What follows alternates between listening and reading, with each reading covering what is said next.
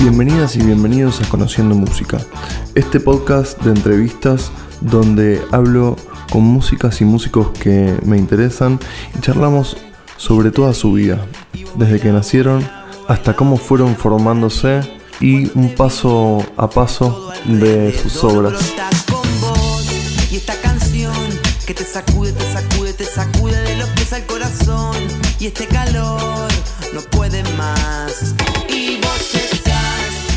Capítulo 7 de Conociendo Música.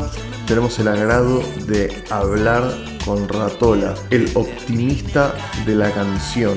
Así se denomina.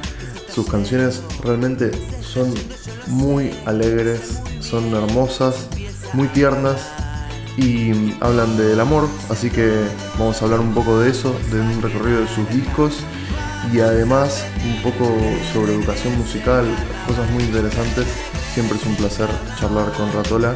Espero que lo disfruten. alegría que regrese el carnaval. Que regrese el carnaval.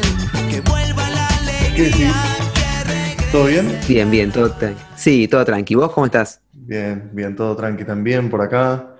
Eh, bueno, estamos en un día de semana hoy haciendo la charla eh, a las 9 de la noche. ¿Qué, qué estabas haciendo? ¿Cómo, cómo es un día normal, así hábil de, estos días de, de pandemia, digamos, de cuarentena? ¿Qué estuviste haciendo?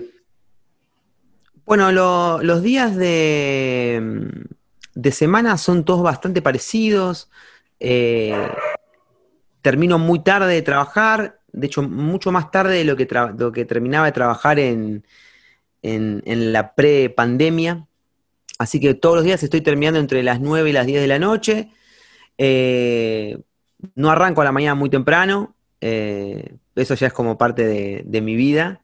Eh, pero. Bueno, como buen músico, digamos. Exacto, exacto, exacto. Pero, pero se extiende mucho, los días terminan muy tarde y a veces después sale, bueno, hay, hay un día que tengo el ciclo, que tengo algunas cosas Sí. después ahora. Y en el medio, eh, en esta pandemia, eh, paro una horita para, para entrenar eh, fútbol virtual. Es buenísimo, no lo miento, no, miento, pero es algo que, que- que estaba siempre hablaba con el profe Sí. para arrancar, que es como un Sí. entrenamiento eh, como si fuese un funcional, algo así, pero más bien, bien ligado al fútbol. Y bueno, el profe mantuvo el grupo y yo me sumé ahora para, para cortar un cachito, porque nada, si no es como una clase detrás de la otra, sentado en la compu y. O sea, eh, como- estás dando muchas clases ahora. Sí, sí, sí, sí, por suerte, por suerte sí. eh, nada, después de, de- de- de que empiece todo esto, que pasamos de, de tener cierta cantidad de alumnos o cierta cantidad de proyectos a cero. Ujú. Eh, nada, por suerte los alumnos apoyaron mucho, los que estaban haciendo clases eh, se coparon con lo virtual y después se sumó mucha gente y se sumó gente de diferentes lados, que esa fue como, dentro de todo lo malo, es una de las cosas positivas, ¿no? El Se abrió un extra. abanico. Otra, otra visión, ¿no? Poder de repente estar dando clases a alguien eh, que está en otra provincia, en otro país. Te- ¿Y cómo, cómo fue esa experiencia?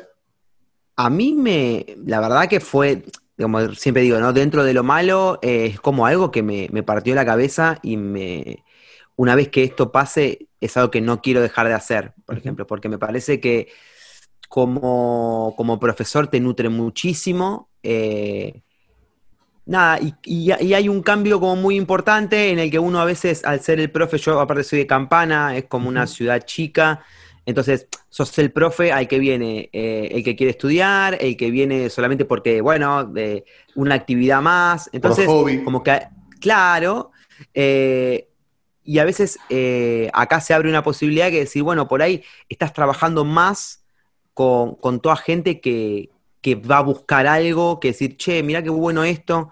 Y de hecho, a mí mismo me pasó al revés. Yo eh, hace muchos años que quería estudiar canto con un profesor, eh, pero la verdad es que se me hacía muy difícil eh, viajar a estudiar. Estaba en Capital, pero digo, el ir a Capital solo por eso te hace perder tu día de trabajo en Campana o, medio día de trabajo en Campana más eh, viajar, tomar la clase, que te comes algo, y a mí acá me abrió la posibilidad de cumplirme como esa meta, y desde, desde abril que estoy estudiando con, con este profesor. Eso está buenísimo, eso está buenísimo. ¿Con quién estás tomando clases? Estoy tomando clases con Rodolfo Valls. Eh, ¿Y por qué no fuiste a buscar a él? En verdad la historia con Rodolfo arranca eh, desde la tele. Él era como muy, no sé si, no me acuerdo de qué programa, pero él siempre fue un coach de, no me acuerdo, de programa de, Telefe. Eh, de hecho, fue, fue la voz de Gran Hermano durante mucho tiempo. Mirá. el, pero un, el Gran Hermano, digamos, al que iba en el confesionario a hablar con él. Exacto. Mirá. Exacto, exacto. Pero una un, maestro, ¿viste? Esos que vos decís, en un momento de, tu carrera también tenés que ir a buscar a ese maestro. Eh, yo no tenía dudas, tenía mucha referencia de gente que había estudiado con él, aparte, ¿no? Eh, de mucho, mucha gente que, cuando necesitó eh, ese, esa vueltita más, fue a buscarlo. Y nada, la verdad que, que, cumplir con eso en este momento a mí me, puso muy feliz. Las clases son hermosas, es una hora de, volverte loco y de ir a buscar ese, esa, esa información que en un momento, viste que cuando lees como biografías o qué sé yo, siempre sale y que en un momento, o sea, yo estoy feliz de todos los profes que tuve y todos me destrabaron algo y todos fueron increíbles. Pero llega un momento que tenés que buscar a ese, a ese a ese maestro, ¿no? Siempre lo comparaba con Norman Brisky, ¿viste? Como, pero como actor, que es como hace medio ahí que está, que, te, que está ahí como eh, rompiendo, rompiendo todo. Sí, y es tal, cual lo que decís, ir a buscar lo que vos estás como necesitando, digamos, vos ahora además ya hace 20, ¿cuánto hace que, que arrancaste a tocar ya? En banda, con patadas voladoras. Este, ¿Cuánto este año, este año, en septiembre, ahora en septiembre, eh, hace 15 años, cumplimos los 15 años exactos del debut oficial. Habíamos tocado antes, tipo, típica de algún cumpleaños o algo así, pero el debut oficial oficial fue en septiembre eh, de 2005. Eh, y así, y tocabas un poquito desde antes, me imagino. Claro, claro. Y de hecho, a ver, lo que me pasa hoy con las clases que tomo es muy similar al primer profesor de canto que tuve, que en ese momento eh, no me gustó. Mm. O sea, no es que no me gustó, pero por ejemplo, yo tenía un, hay un profe que vive a la vuelta de mi casa. Yo sabía que vivía a la vuelta de mi casa. Un, también, ¿viste? Como eh, viste cuando decís, uy, yo quería cantar, ¿no? Era como, yo quería cantar. Eh, no sé si quería como todo eso. Sí, ir a vocalizar, ponele, ¿no? Claro, Claro, yo pensé que entraba, entraba y cantaba mi enfermedad, ¿viste? claro, sí, sí, sí. Y, y, pasaban las clases y yo no cantaba. Y vos sabés que muchos años después, ahora justo hará, no sé, eh, dos años, eh, lo fui a buscar para decirle que ahora necesitaba estudiar con él. Eh, y él ya ahí me contó que ya no estaba dando más clases, que se había retirado, pero, pero es eso, es como en cierto momento hay cosas que, no, no, te, cierran, eh, pero en algún momento de tu carrera es muy probable que la vayas a buscar eh, y que, o que valores, tipo, uy, mirá, viste lo, que, lo que mostraba. Y, vos como profe, que, también estás de los dos lados, em, que vos ves en la otra persona qué viene a buscar, o sea, vos en cuanto a las exigencias, si de repente vos ves un chico que quiere empezar a tocar la guitarra, o, poner una persona de, 30 años que, lo toma más como un hobby. Vos ahí tratás de mediar entre hacerlo vocalizar toda la hora, que quizás también lo quiera hacer, ¿no? Pero eh, eso también es muy personal, ¿no? Como cada, cada alumno o cada alumna viene a buscar algo puntual. Sí, eh, y me parece que ese, ese ojo es muy importante tenerlo.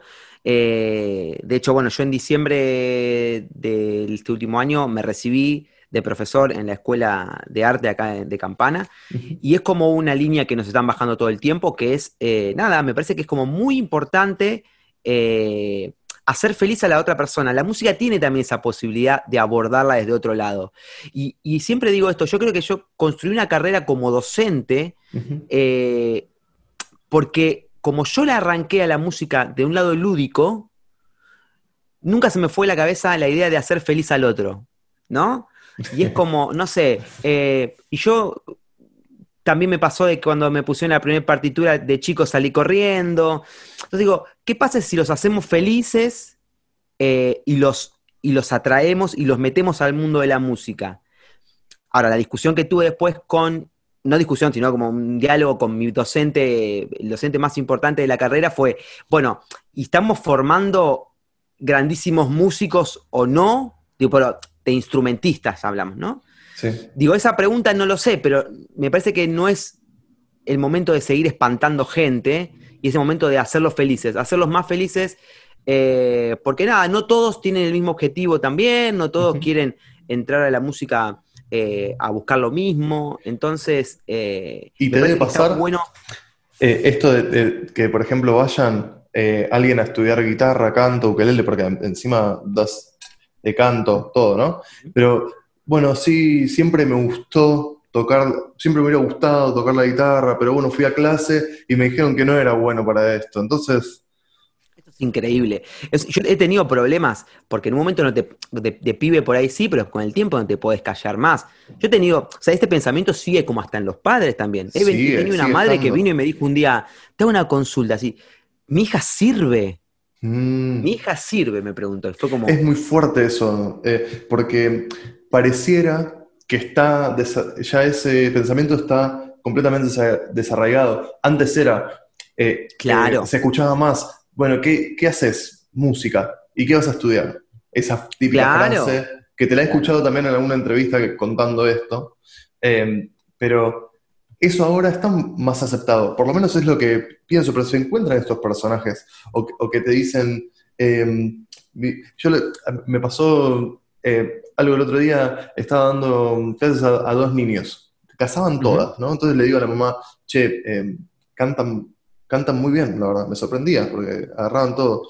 Y dice, mirá, yo pensaba que te estaban taladrando la oreja.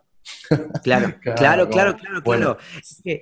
eso es, así, eh, y, es como decís vos, me parece que es como muy importante estar ahí, estar acompañando, y, y como decías, ¿no?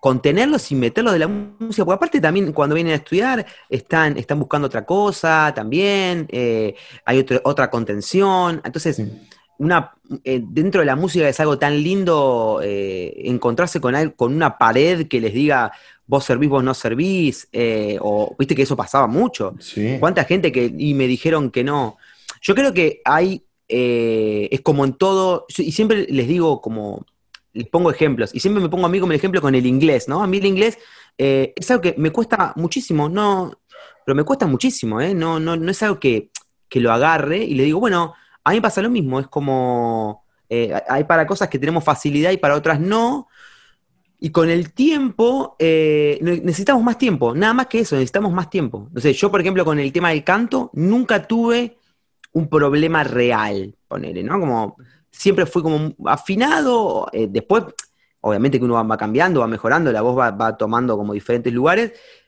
pero yo sé que ahí el problema no lo tuve, pero como instrumentista, por ejemplo, siempre tuve problemas. O sea, no, no fue lo que nunca me fue fácil. Eh, tal vez me llevó el doble del tiempo que a otras personas aprender a tocar la guitarra o, aprender la teoría musical me pasó como un poco lo mismo.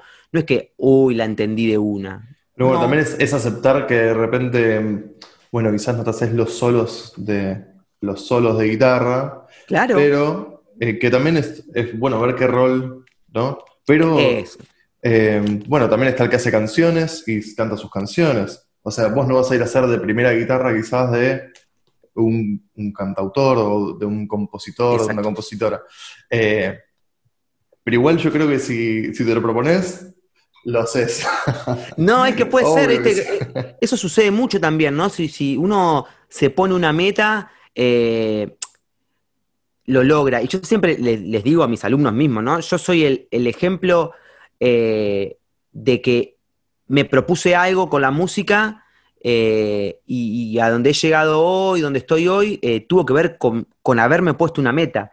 Porque eh, no sé, no vengo de familia de músicos, no tuve muchos músicos alrededor, empecé a estudiar, eh, ya como digo, cuando yo empecé con la banda, eh, cantaba un poco ahí, pero digo, empecé ahí a estudiar y yo no, sé exactamente, tendría 18 años, o sea, era, estamos hablando de, o más, ¿no? Porque si ahora tengo 35, o sea, tenía 20 años, ponele cuando fue el debut, o sea, ya era grande. Bueno, grande, ¿no? No, pero digo, para, uno dice no, porque ya soy grande para empezar a estudiar Claro. o qué sé yo. Hay que arrancar a los. Bueno, con estas exigencias, ¿no? Hay que arrancar a los 9, 10 años, 8. Claro, y que te peguen con el látigo en los, en los dedos, ¿viste? No, no, es Sí. como eh, disfrutar. Y también con la gente grande lo mismo, ¿no? Es como, yo tenía un, docente que me decía, ¿sabes qué? Yo tengo un, un- un alumno que viene a estudiar eh, y trae una botella de vino. Y me dice, mira, loco, yo tengo, no sé, 60 años, eh, esta horita quiero compartir un vino y hoy tocar. Eh, y me parece que está bien, digo, porque es, a- no deja de ser una persona yendo también a adquirir un servicio, ¿no? Entonces, Sí. eh, está bueno decirle al profe también, che, yo quiero esto. eh, el profe va a saber qué plan armar, pero digo, está bueno también tener esa relación de, Sí, de- particular, ¿no? Una relación que, que no es todas las clases iguales, no, no, no es todo lo mismo. Cada persona es un...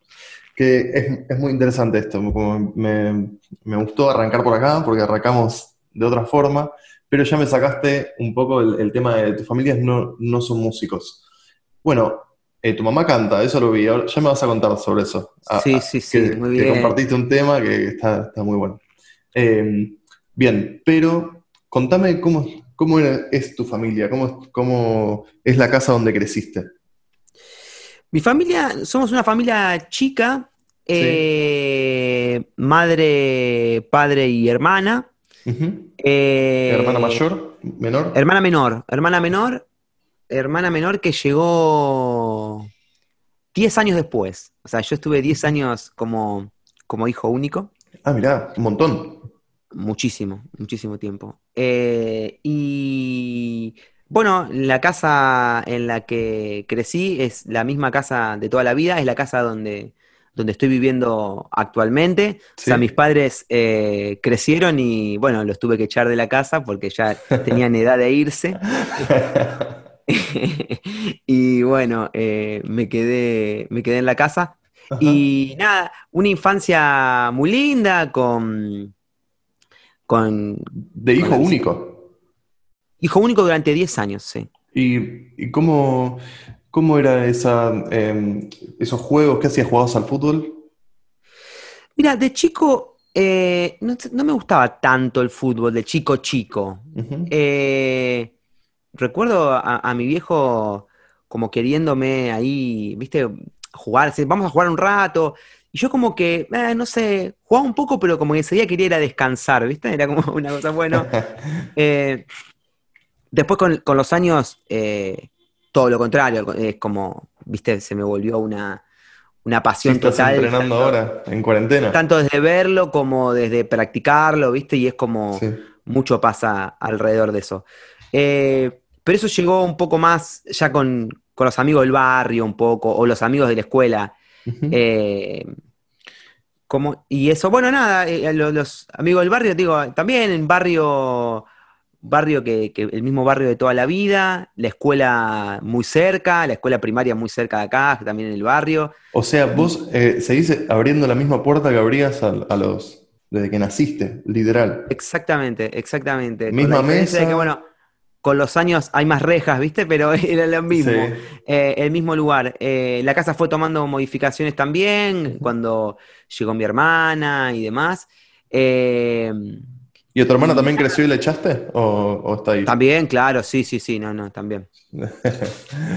Crecieron todos muy rápido. En un momento crecieron y bueno, hubo que, que, que ayudarlos a partir. Nada, y nada, y la casa hoy tomó otra, otra. Se transformó en todas, en todas salas de música, ¿viste? Como una Mm. cosa muy loca. Que, que nada, que de hecho esto comienza cuando eh, nosotros eh, con patadas voladoras eh, empezamos a, a ensayar y nada, bueno, hubo como todo un momento, o sea, patadas era como un sueño que teníamos de amigos, qué sé yo, y cuando todo esto comenzó, después de un par de fechitas, tuvimos un, un tema que falleció nuestro baterista, No. ¿no? De momento, sí. Éramos muy chicos. ¿Qué edad tenían? Y- ¿20 años así? Exacto, fue el mismo año, el mismo año del debut. O sea, debutamos en septiembre y tocamos un, un par, no sé, cinco fechas, una cosa así. Y, nos, y bueno, sucedió esto. Y en ese momento Campana no tenía salas de ensayo, no había. ¿Viste esos momentos que, que hay? Sí, pero es muy, fuerte donde- lo, lo que me estás diciendo. Un, un chico de esa edad. eh, Sí, sí, sí, así, aparte de la nada, ¿no? De, eh, sin, sin nada. No, no fue un accidente, o sea, digamos. No fue un accidente, no fue una enfermedad, o sea, nada. Fue raro. algo súbito. Wow. Eh, y nada, ya em- empezar así fue como, viste, un masazo total. Y a todo esto, eh, nada, la ciudad no tenía sala de ensayo, no había nada, no había nada, no había nada. Y ahí, eh, nada, fue como un momento de desolación total. Y no me olvido más que ahí empieza como todo un camino en el que siempre les doy eh, a mis viejos las gracias, que tenían un galpón, que era el galpón donde, donde, no sé, mi viejo tenía herramientas, donde se lavaba la ropa, donde pasaba todo, y agarró, tipo, corrió todo para un costado y dijo, eh, ensayen acá, porque no había chance, o sea, viste cuando todo, de alguna manera no, no tenés chance de ensayar en ningún lado y que el proyecto se va a morir, porque aparte Sí. perdiste a un integrante, o sea, era más fácil que no siga a, a que siga.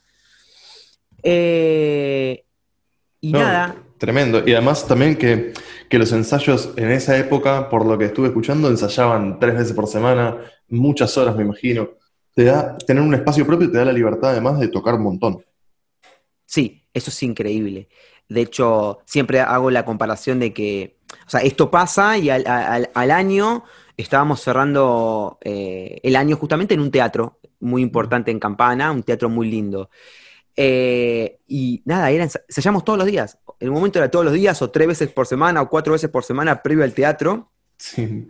Eh, y eso con los años, viste que lo vas perdiendo por, por una cuestión de tiempos, de trabajo Sí, y un sí, montón no. de cosas, lo, lo- lo vas perdiendo, pero nada, era hermoso, eran momentos hermosos donde tu casa tenía las puertas abiertas eh, y la gente entraba y salía, ¿no? Porque venía alguien a ver el ensayo Sí. también, y te comían todas las galletitas, te tomaban todos los mates, de como que.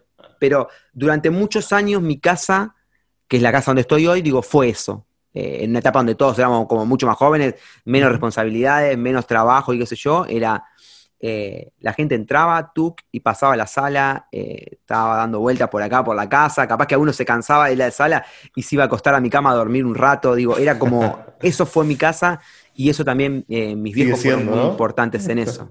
Claro, claro, claro que sí. Y, y ahí te me, te me fuiste, como ya para todas palabras, pero ¿cómo- ¿vos te acordás cuando fue mm, la primera vez que escuchaste un instrumento sonar adelante tuyo? Sí, sí, sí, sí, sí, que de hecho es como la referencia que uno busca. eh, yo la encuentro en Navidad. O sea, en Navidad, en mi casa había una guitarra, Ah, eh, pero una guitarra que, que estaba guardada en un placar arriba. ¿No? ¿vos sabías Tipo, que estaba de, de- de chico? Sabía o- que estaba, sabía que estaba, pero era una guitarra que salía para Navidad eh, porque el marido de una de mis abuelas Sí. era cantor, cantor de, de club, ¿viste? El, el- Sí. los cantores de club. Y bueno, hacía, bajábamos la guitarra, hacía un show eh, navideño ahí, o sea, Excelente, excelente. eh, muchos amigos míos después ya lo tomaban como, che, en Navidad vamos de Cristian que, que- que pasa esto. Eh, y era como el único día del año que se cantaba. Eh, o sea, real, usando esa guitarra. Después la guitarra se guardaba hasta el año siguiente. Buenísimas esas navidades. Pero, ¿y Eran terribles. Era- aparte y- el chabón terminaba cantando, no sé, en alemán, ¿no? Era como, Claro. terminaba haciendo un show real, eh, pero sin saber cantar alemán, sin saber hablar alemán, claramente, pero era como todo, todo mutaba en algo muy divertido y, y- y- y que estaba muy bueno y que a mí me llamaba muchísimo la atención. ¿Y qué, qué Ahí también mi vieja cantaba, mi vieja Ah. aportaba ahí un poco con la voz, una, una de mis abuelas también, digo, se armaba como un algo, pero pasaba una vez por año. ¿Y qué edad tenías, más o menos? De no, de toda la vida, esto de toda la vida. Yo recuerdo esto, no sé, ya cuando empecé a tener un poco más de, idea, no, no me acuerdo, pero poner a los siete será que empecé como a tener un poco más de, noción. Hasta que en un momento sí. pasó que esa guitarra, un año, eh, no la dejé, no dejé que la guarden y la mm. empecé a usar. Después de Navidad, ese 25. Después de Navidad, exacto. Dijiste, no la guarden. No, no, claro, no la guardes, la voy a usar. Yo, eh, habían pasado varios años igual, pero ya me había empezado a picar porque había empezado a tener gente, amigos cercanos, que ya algún acorde sabían. Porque era como eso, digo, alguien sabe un acorde, era como la fórmula de Coca-Cola, ¿viste? Y, Total, en los recreos, ponele. claro. O fuera del cole. Exacto, exacto. Y haber destrozado esa guitarra, porque realmente la destrocé, eh, viste que uno la agarra y dice, al principio tocas más eh, melodías, en verdad, ¿no? Y decía, mira, saqué el tema de. el tema de, escape, me acuerdo de escape en el último tiempo. Y era como, y era eso, claro, y estabas tocando la melodía, en verdad. Eh, pero. ¿Qué tema Eso fue muy importante. Hoy, eh, Tururum, tutum, tutum. ¿Era el torero? ¿Era? Tururu, Ay, no me acuerdo cuál era esa, pero había uno que empezaba como medio así, que en verdad era un bajo lo que sonaba. Sí. Eh, pero. Pero eh, no, eso me acuerdo, me acuerdo que empezamos así y nada, me acuerdo que la guitarra tenía las cuerdas muy levantadas, igual era muy difícil tocar. Eh, y nada, vos sé que con los años esa guitarra la arreglé la arreglé, la restauré eh, y se la volví a dar a mi vieja, porque... ¿de quién era? era de mi vieja, que cuando era muy chica, eh, bueno, ves lo que hablábamos, cuando era muy chica, ella quería estudiar piano, le, en verdad eh, le compraron una guitarra, fue a estudiar guitarra, iba con un profe con quien se divertía mucho, que tocaban así como una canción cada clase, y en un momento mi abuela le dice, no, pero esto no es, tenemos que ir a estudiar música. Y fue un par de clases y no fue más. Y la guitarra no se tocó nunca más. Wow. Bueno, lo, que hablábamos antes. Lo que hablamos hoy, es como, eh, era así eh, y, nada, estoy como muy contento de que, de que eso haya cambiado y que hoy eh, los pibes... Por eso está re bueno el ukelele, ¿no? Y entrando acá está bueno el ukelele. Porque, Totalmente. Yo tengo la idea de que la gente que bardea el ukelele es porque los músicos no quieren que haya más músicos también a veces, ¿viste? Son medio cerraditos, les molestan. Pero el ukelele tiene, cumple un montón de cosas, por lo menos de la manera en la que lo, tocamos, cumple un montón de cosas que se hacen en la guitarra y a la vez es casi idéntico a como se toca el charango en acordes. Es, es, claro. O sea, tiene una cuerda sola además, digamos, ese par de cuerdas abajo, pero es casi igual. Entonces, y además está bueno eso que decís para los chicos que, no se tienen, ponerle hasta 8, 9, 10 años. Está bueno que en vez de empezar tocando la guitarra, empiecen tocando el ukelele, que es mucho más, es muy accesible a, los deditos, a, hacer la fuerza, a que suene. Exactamente. Eso es eh, eh, recontra importante. Eh, eso está, lo que estás diciendo es tal cual, salvo que porque por lo general los chicos que arrancan, que son de, estas edades, o tienen una guitarra grande, como la, que seguro. la del tío, la que la heredó el tío, que en verdad tiene las cuerdas levantadísimas. Exacto, entre eso, que es, una guitarra española, tienen las cuerdas separadas, y que encima, mm, eh, nada, no son muchos los que tienen, pueden tener una guitarra de viaje que es un poquito más chiquita y después comprarse la otra. Entonces, es tal cual. ¿Y vos a qué edad tenías? ¿Qué, edad tenías a todo esto cuando te quedaste con la guitarra? Y esto ya tiene que haber sido, no sé, 15 capaz que ya tenía, porque esto tiene que haber sido, o, un poquito menos cuando entré en lo que era octavo noveno, que ahí empieza la otra camada de amigos. Ah, yo, yo hice la de octavo noveno, polimodal y qué sé yo. Sí. Eh, ahí empiezan los otros amigos. Hasta séptimo, en mi caso, eran los amigos de la escuela acá del barrio y demás, y luego arrancó ya los, los amigos punkis. Que ¿Los siguen siendo en bicicleta? claro, claro, claro.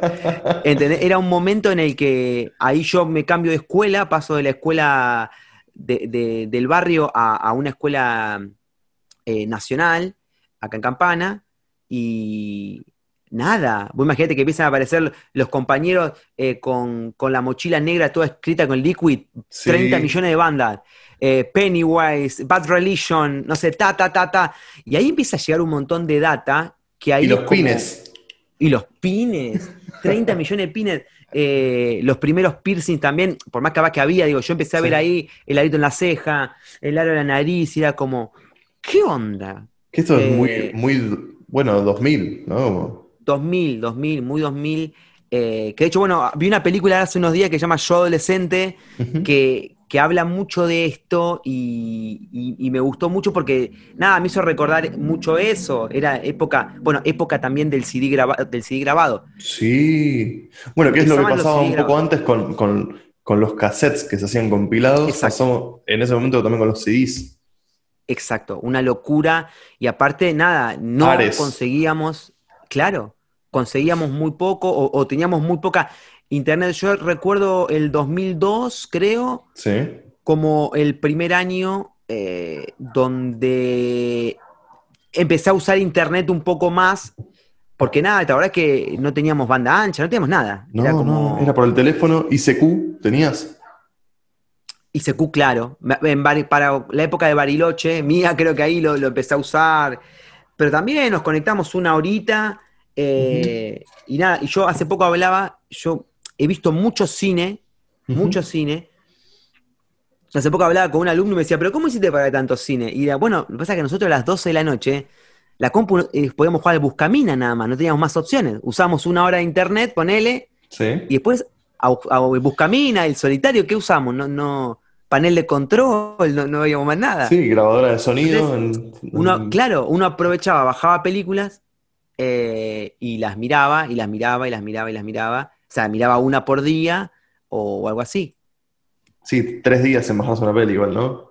Claro, y después la bajaba y tenía, estaba hablada en, en Sí. español, y decía, pero no sé qué pasa, no me digo mal la de John Lennon, la del asesino de Lennon. ¡Señor Lennon! le gritaba, ¡Señor Lennon! No lo olvido más. Mortal. Me, me trajiste además los juegos de, de compu, así también. eh, que hablaban en español. También. Y, y cuando empezaste a tocar la guitarra, ¿querías tocar escape? O sea, eso, ¿qué, qué te paró la oreja ahí? ¿Vos te acordás de- del primer tema con el que flashaste y dijiste, loco, quiero hacer, ¿qué es esto? ¿Qué está pasando? Que, que no es lo Mirá, que quizás escuchabas en tu casa. Yo empecé como, eh, a ver, mi, mi historia musical arranca con Carlitos Balá, sin duda. Referente, más, hace poco fue el cumpleaños y le escribí, tipo, le firmé, fuiste mi primer ídolo. Pero en serio, es como que ya el tema de Balá me hacía flashear, porque el otro día lo escuché en Spotify, el, el primero, el Aquí llegó Balá. Es tremendo, arranca una cosa tremenda. Eh, escúchenlo, por favor. Bien. Y me gustaba mucho lo que pasaba con él. Después de ahí, mirá cómo es esto. Pasé toda la etapa de, de lo que es eh, de lo que es radio, en verdad. ¿Qué radio? Porque vos me decís radio y puede ser la mega. No, era radio, claro, en verdad yo no recuerdo bien. Que, ah, creo que era eh, la los 40 principales, algo de Sí, eso. sí. que era que FM escuchábamos, Hit. que- FM Hit, ahí está, la FM Hit.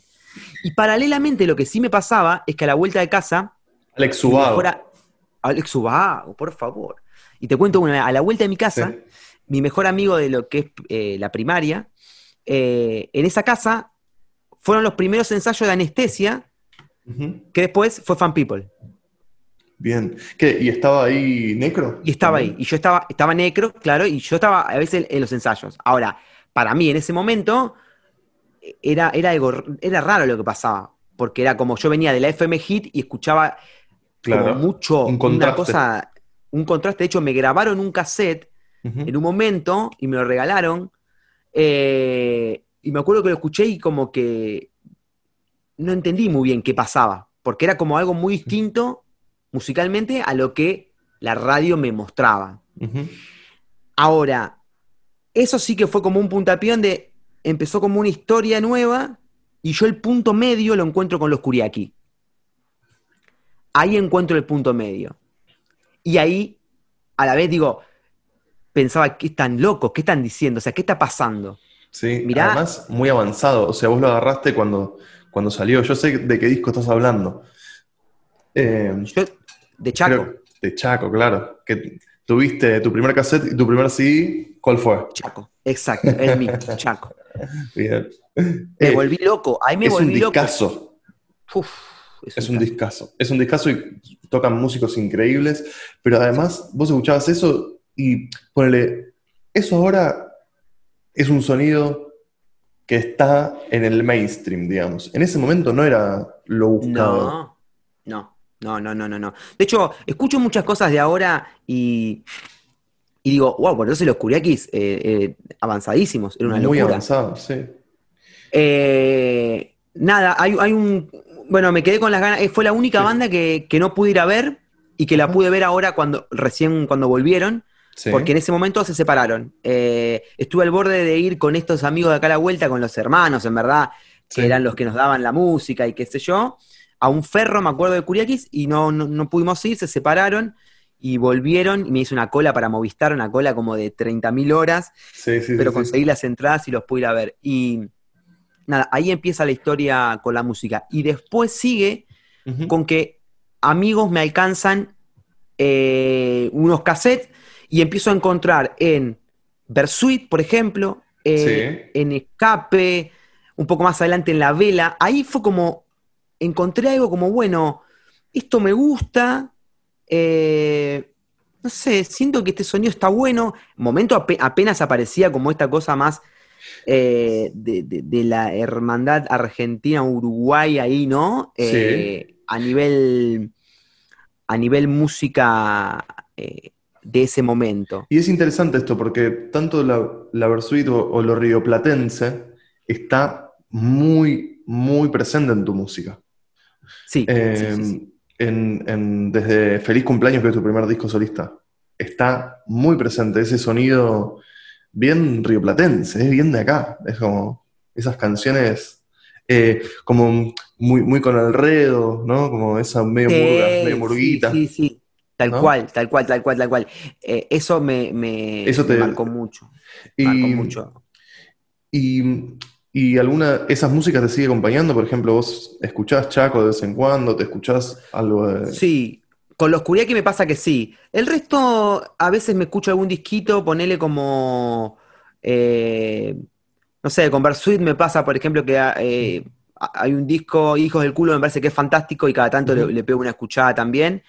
Eh, pero por ahí ha, ha cambiado un poco. Siempre también fui muy del rock nacional en ese momento, eh, o, o de mucho de la música en español. A mí el inglés, para mí el inglés fue una traba muy grande. Eh, de hecho, muchísima música en inglés la terminé disfrutando de más grande todavía porque en ese momento creo que también me estaba buscando como, como, como escritor, digamos, como cantautor.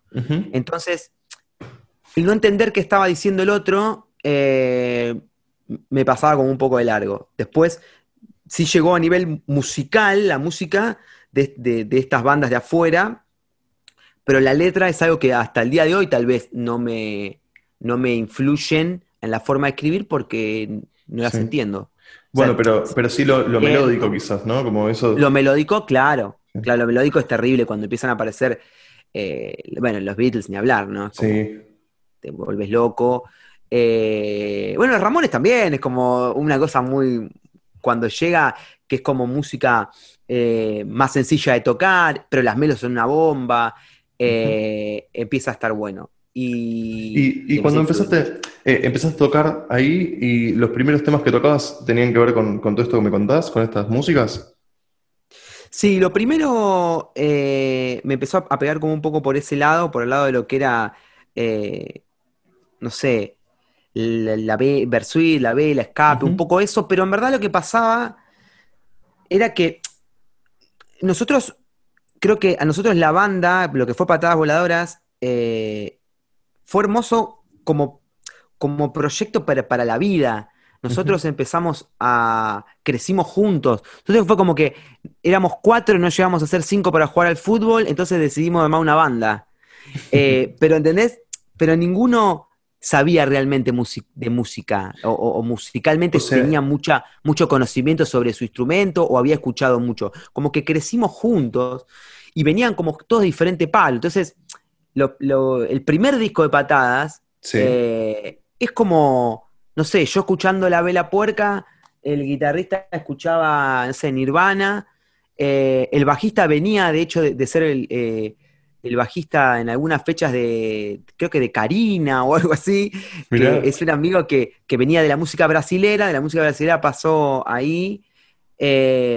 y... ¿Distintas edades?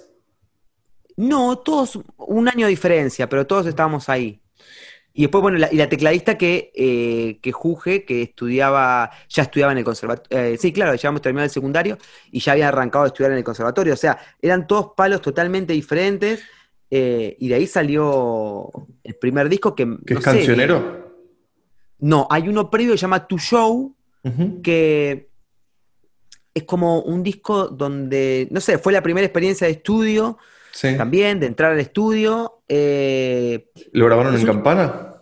Lo grabamos en Campana, en un estudio muy lindo que había acá en Campana. Eh, y nada, me pasó eso. Yo hoy lo escucho, hay cosas que me gustan eh, y otras que me parece que es lo que se pudo, lo que se pudo fusionar.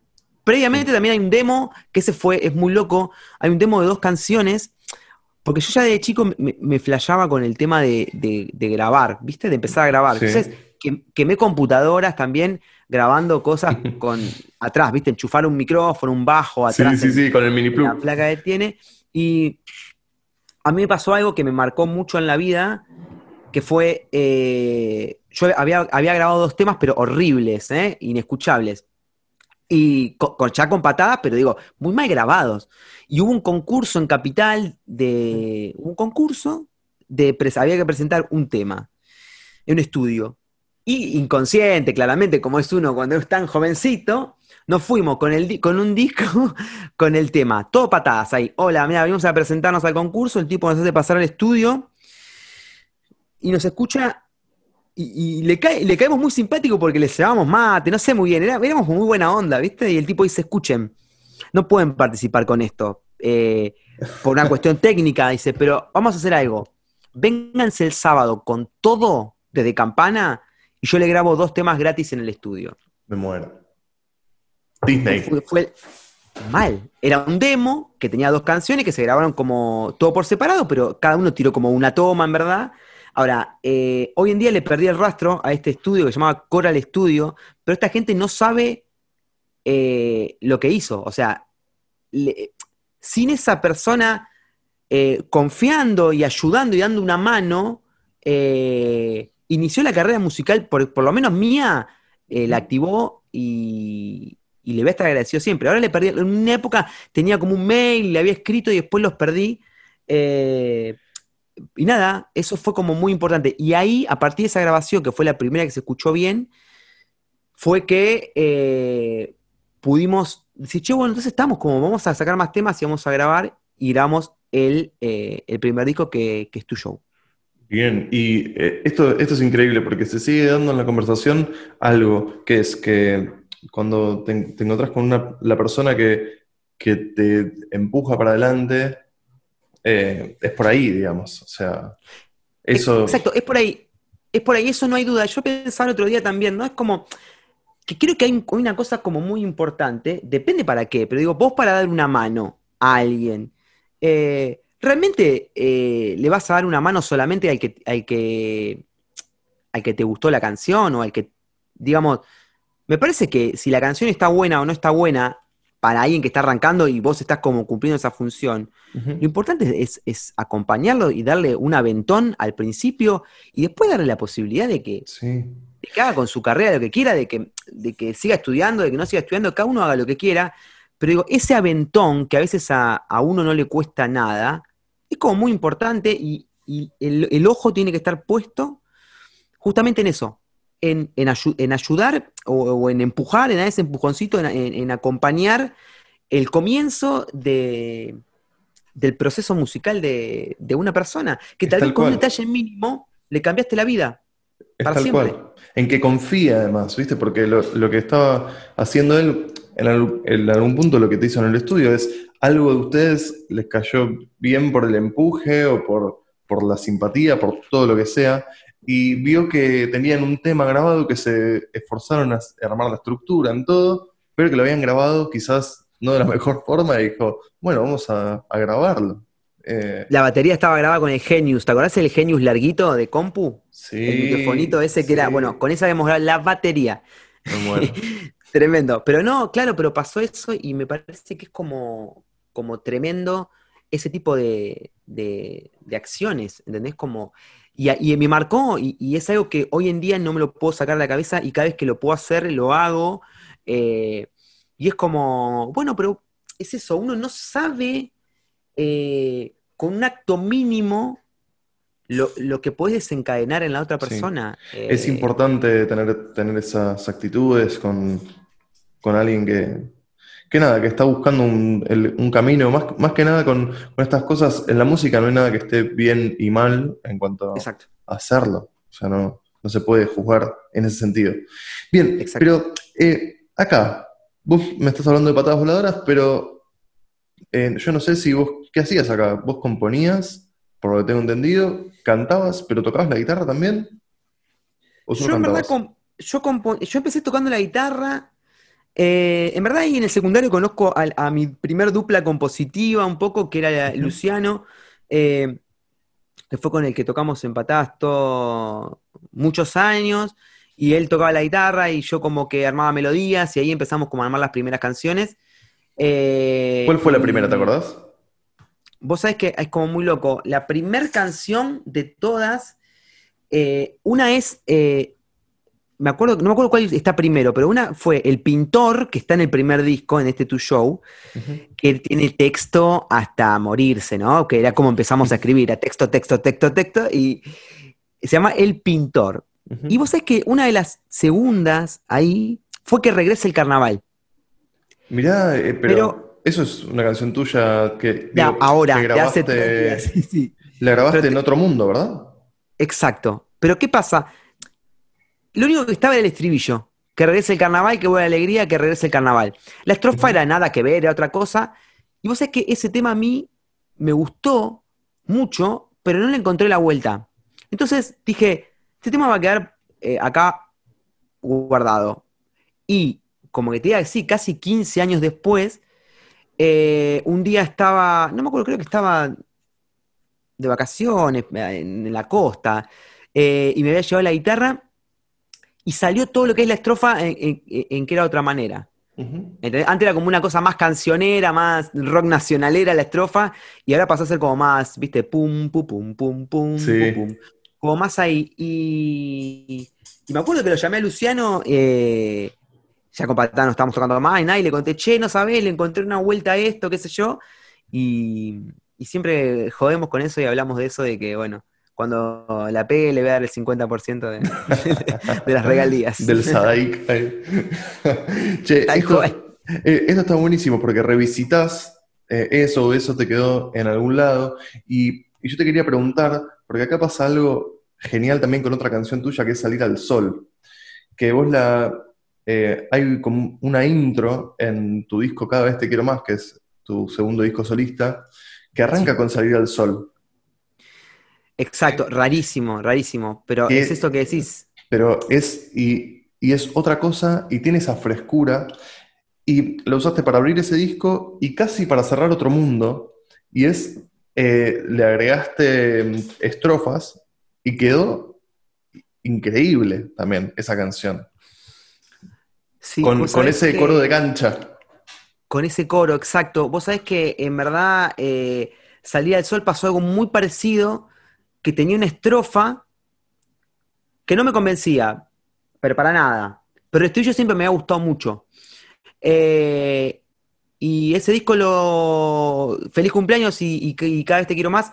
Lo grabé con, con Juan Archoni. Sí. eh, que, que- que Juan pasó a ser también, bueno, como la segunda du- dupla musical eh, de, de mi vida fue, fue Juan, que empezamos a hacer alguna cosa juntos, pero ya desde otro lado, por ahí yo traía la estructura y él, me acuerdo que, bueno, se metía mucho en las canciones y me ayudaba y me ayudó mucho en, en lo que era la grabación eh, y en el vivo también que tocábamos, tocábamos juntos. Eh, y nada, un día Juan es, aparte de ser un gran instrumentista, es muy bueno eh, con las voces, con las voces. ¿Viste esas personas que eh, los coros hace tere, pum, y los clava, lo- los tira? Tremendo, sí, sí, sí. Y, y bueno, y grabamos un poco eso, y que, porque queríamos dejar un registro eh, y después lo usé para, para abrir el disco. Porque también era como una Ah. etapa en la que a mí me interesaba que cada disco tenga algo que se complete en el disco siguiente. Ah, está muy bueno. ¿Y, cu- y qué es lo que se completa en cada vez te quiero más?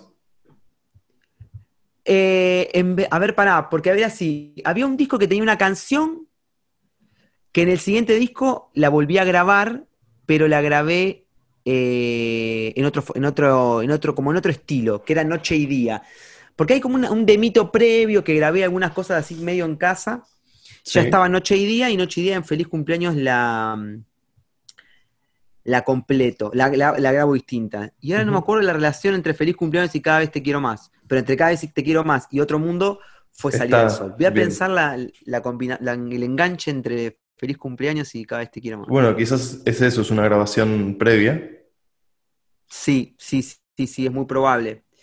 Es muy probable que, que venga por, por ese lado.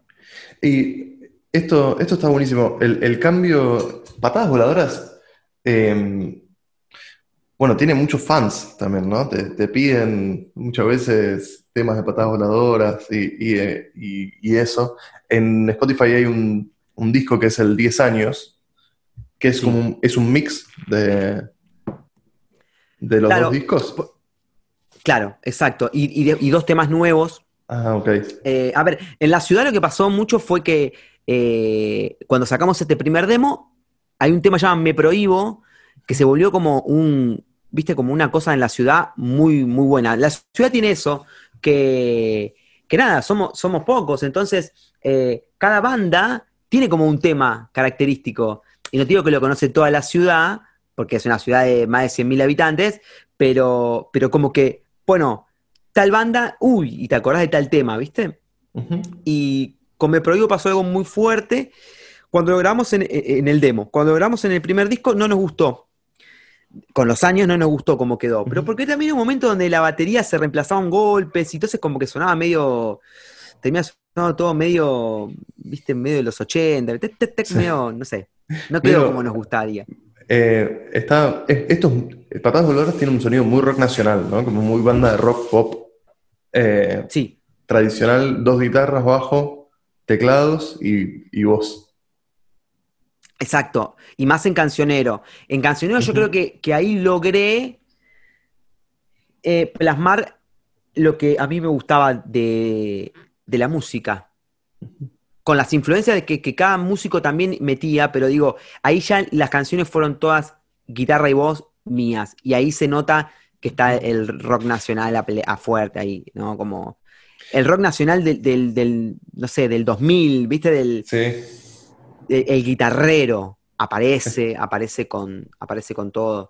Ya ahí tocamos Eh, más la guitarra, digamos, bastante más. Creo que en la- sí, de hecho en algunos recitals hasta toqué, tocaba electroacústica.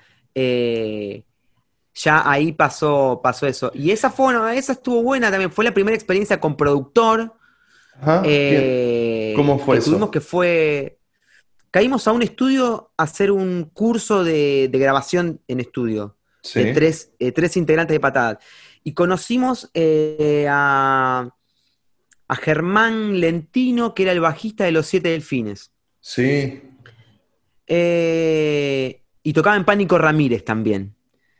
Eh, y nada, el loco estaba ahí porque iba a grabar en ese estudio con, con una banda llamada Superfluo, que estaba buena, estaba muy buena, me acuerdo. Y bueno, sí, terminamos charlando y, y terminamos laburando con él eh, la, la producción del disco. Eh, nada, grabamos como en diferentes lados. nada, fue una experiencia buena. Eh, qué sé yo. No sé, capaz que también igual la, la apuramos un poco, ¿viste? Cuando.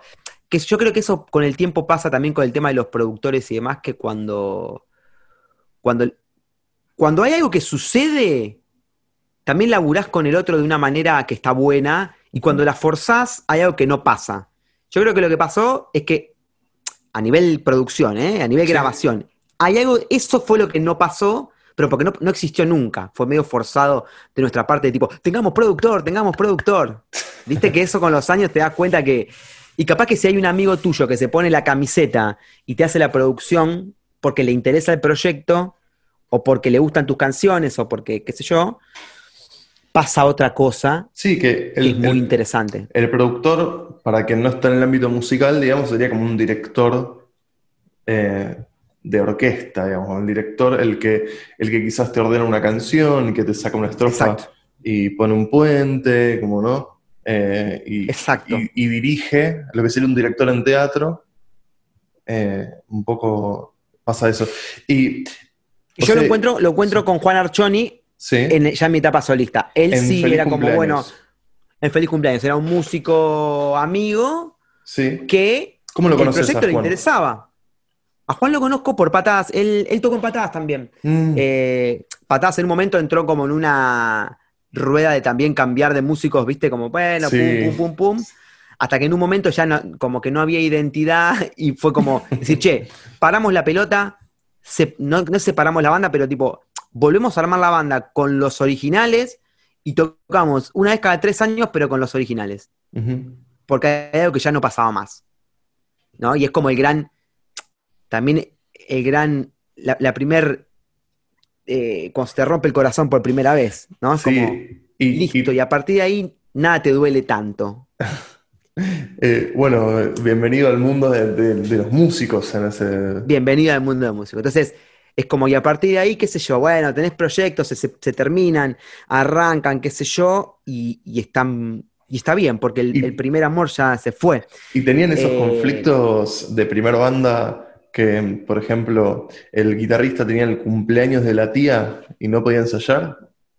Claro, es que la banda termina moviendo integrantes porque empieza a pasar un poco eso. O sea, nunca nos peleamos con ningún integrante y nada, pero bueno, la gente empieza a tener otras prioridades. Hay muchos chicos que no tocan más, de hecho, eh, porque nada, como digo, no era una Sí. banda de músicos como se formó después. Eran amigos. Eh, éramos amigos que pudimos tocar y hay gente que, que va por un lado, gente que va por otro lado y está muy bien. Y vos en el momento siendo chico te recontra calentás y después siendo grande decís, bueno, pero estamos forzando a, la- a esa persona que haga algo que no quería, digo. Eh, pero sí, miles conflictos de eso, ¿viste? Del cumpleaños de la tía Sí. Pocha, del cumpleaños, cumpleaños de la tía, de la prima, no sé qué, y vos decías, Sí, pero dale, es ahí domingo, tenemos que ensayo". ensayar. claro, era Pero ensayar la misma lista. Claro, ensayar la misma lista por cuarta vez en la semana. Pero bueno, se, se- se arma el conflicto y vos ahí ya empezás con algo, vos también sos muy ir para adelante y en ese momento ya te encargabas vos de, de, de repente, no sé, yo te veo yendo a hablar con todos los lugares para ir a tocar. ¿Era sí, así? sí, sí. Sí, Eras vos ahí el... Mal, mal, aparte medio, medio loquito también, ¿viste? Era época en la que em- uno empieza a tener como un contacto muy directo con Capital, porque estudias en Capital y qué sé yo. Ahí te peleabas con Eh, todos, que no te pago entradas, que no sé qué. Ahí, eh, ahí hay otro tema. Ahí me. Ahí conocí un mundo horrible. Horrible. Horrible, que es ese mundo, y lo transité mucho. Eh, porque nada, porque vos sos un. O sea, no digo. Pero yo soy un chico de campo. O sea, empiezan a jugar con tu ilusión todo el tiempo y te la comes. Porque te Sí. voy a decir, ¿sabes qué? Eh, tengo una fecha para vos. Y vos decís, ¿cuál es tu banda favorita? Tal. Sí. Ah, mirá, de, no, una, una accesible. Y dice, sí, vos sabés qué, mirá, si vendés 72 entradas, tocas en Ramos Mejía con esta banda. Vos tocas a las 2 de la tarde, pero eh, bueno, y las vendés y salís a venderla. Cuando vos sos grande y te das cuenta que le pagaste todos los costos fijos Mm. a la fecha, pero te das cuenta cuando sos más grande o cuando, o cuando te invocan cuatro o cinco veces. Sí, es una experiencia Eh, que, que en ese momento había que pasarla porque tampoco había tanta información encima. Y terminás de tocar y viene el tipo y dice, loco, increíble, tengo una para el mes que viene. Y, la- y ya ahí la propuesta es mayor.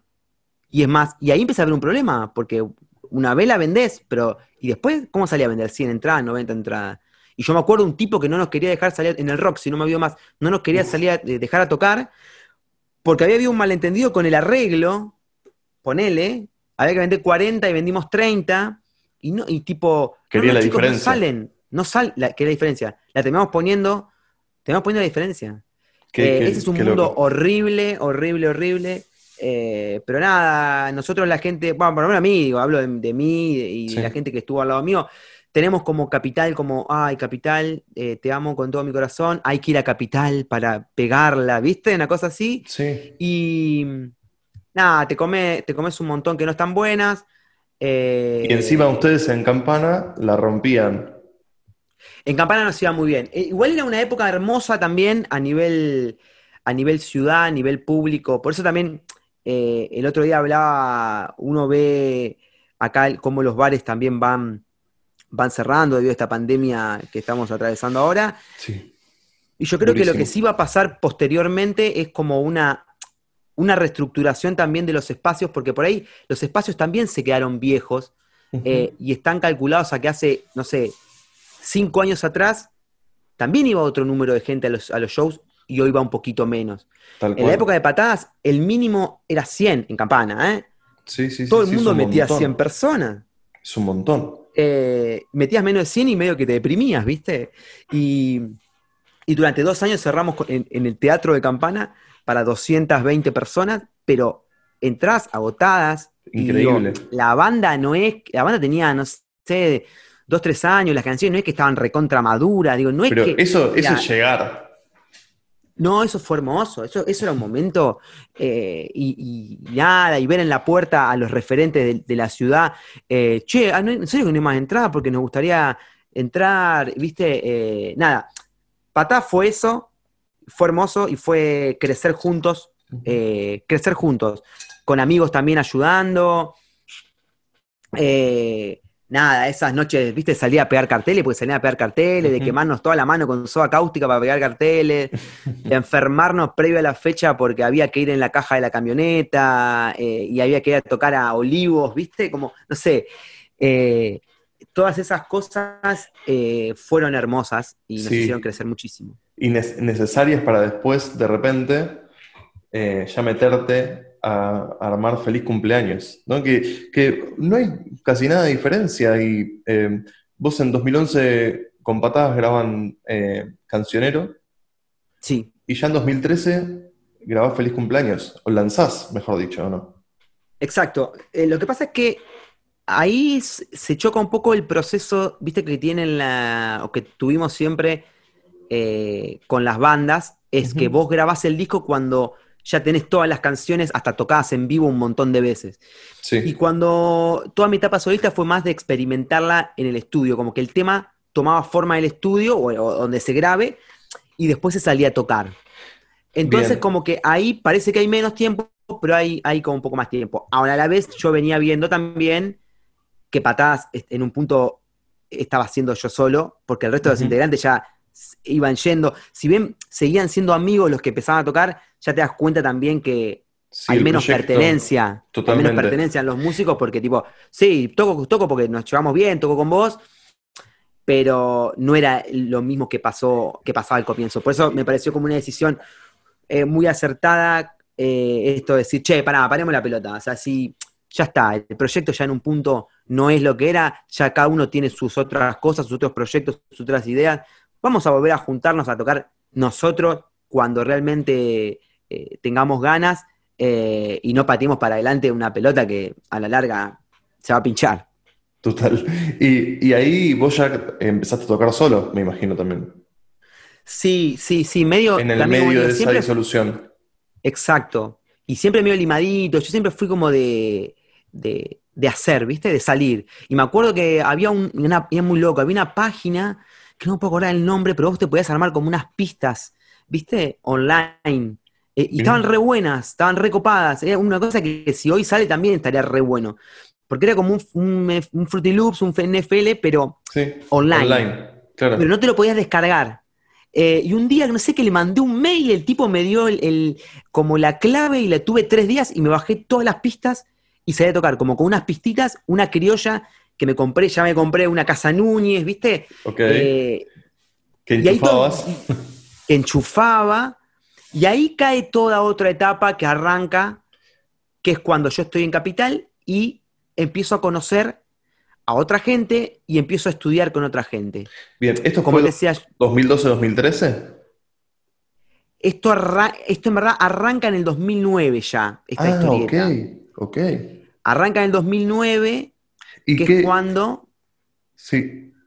que es cuando eh, salgo a buscar otro, otro, otro, otro método de estudio, otros profes de canto, y ahí conozco a Nancy Endrisi, que fue mi primer profe de canto, que eh, una grosa, que, que nada, que empezó como por un lado de toma, mira cómo te, mira cómo te desato nudos, mira cómo, viste cómo empezás a soltar y cómo empieza a pasar otra cosa en la voz. Uno estaba acostumbrado también a cantar de los ensayos estos muy precarios que teníamos, donde la voz salía por un, no sé, por un mini componente y te rompías entero. Cada ensayo te rompía. Entonces, después cantabas, imagínate cuando entré al estudio, me puse toda la banda en la oreja, grabé el disco como Luis Miguel, cantaba, tú no sabes, ¿entendés? Como, y yo estaba acostumbrado a gritar, pero era como otra cosa porque no había que hacer fuerza.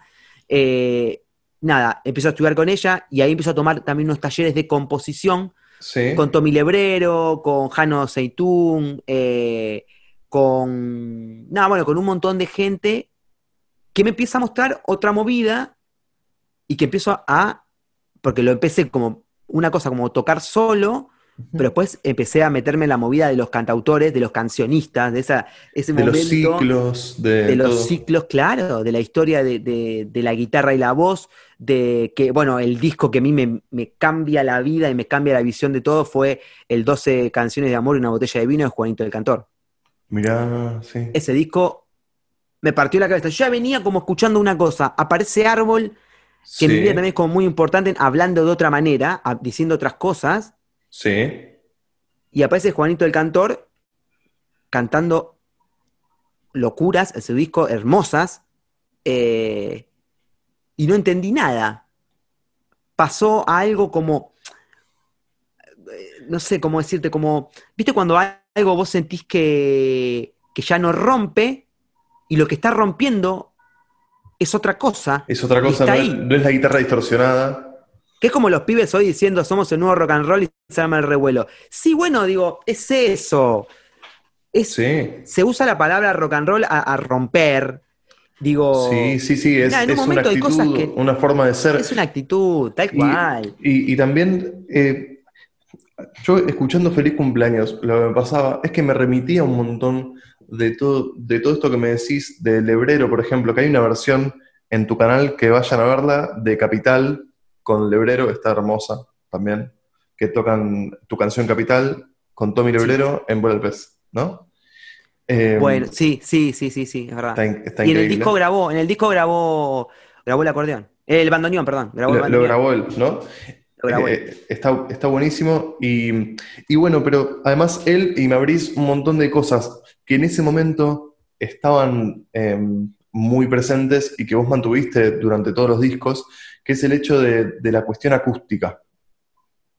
Eh, que vos, eh, que de repente estaba, por ejemplo, Pablo Dacal, eh, Lucio Mantel, toda esta onda, Juanito el Cantor, que vos nombrabas, no sé. Ravioli, todo un montón de música así, más onda acústica o más de cajón y demás. Ukelele, no sé si tanto ukelele, eso también te puedo Sí, decir sí, que sí, sí, sí. en, en tu sonido está muy presente y no tiene nada que ver con patadas voladoras.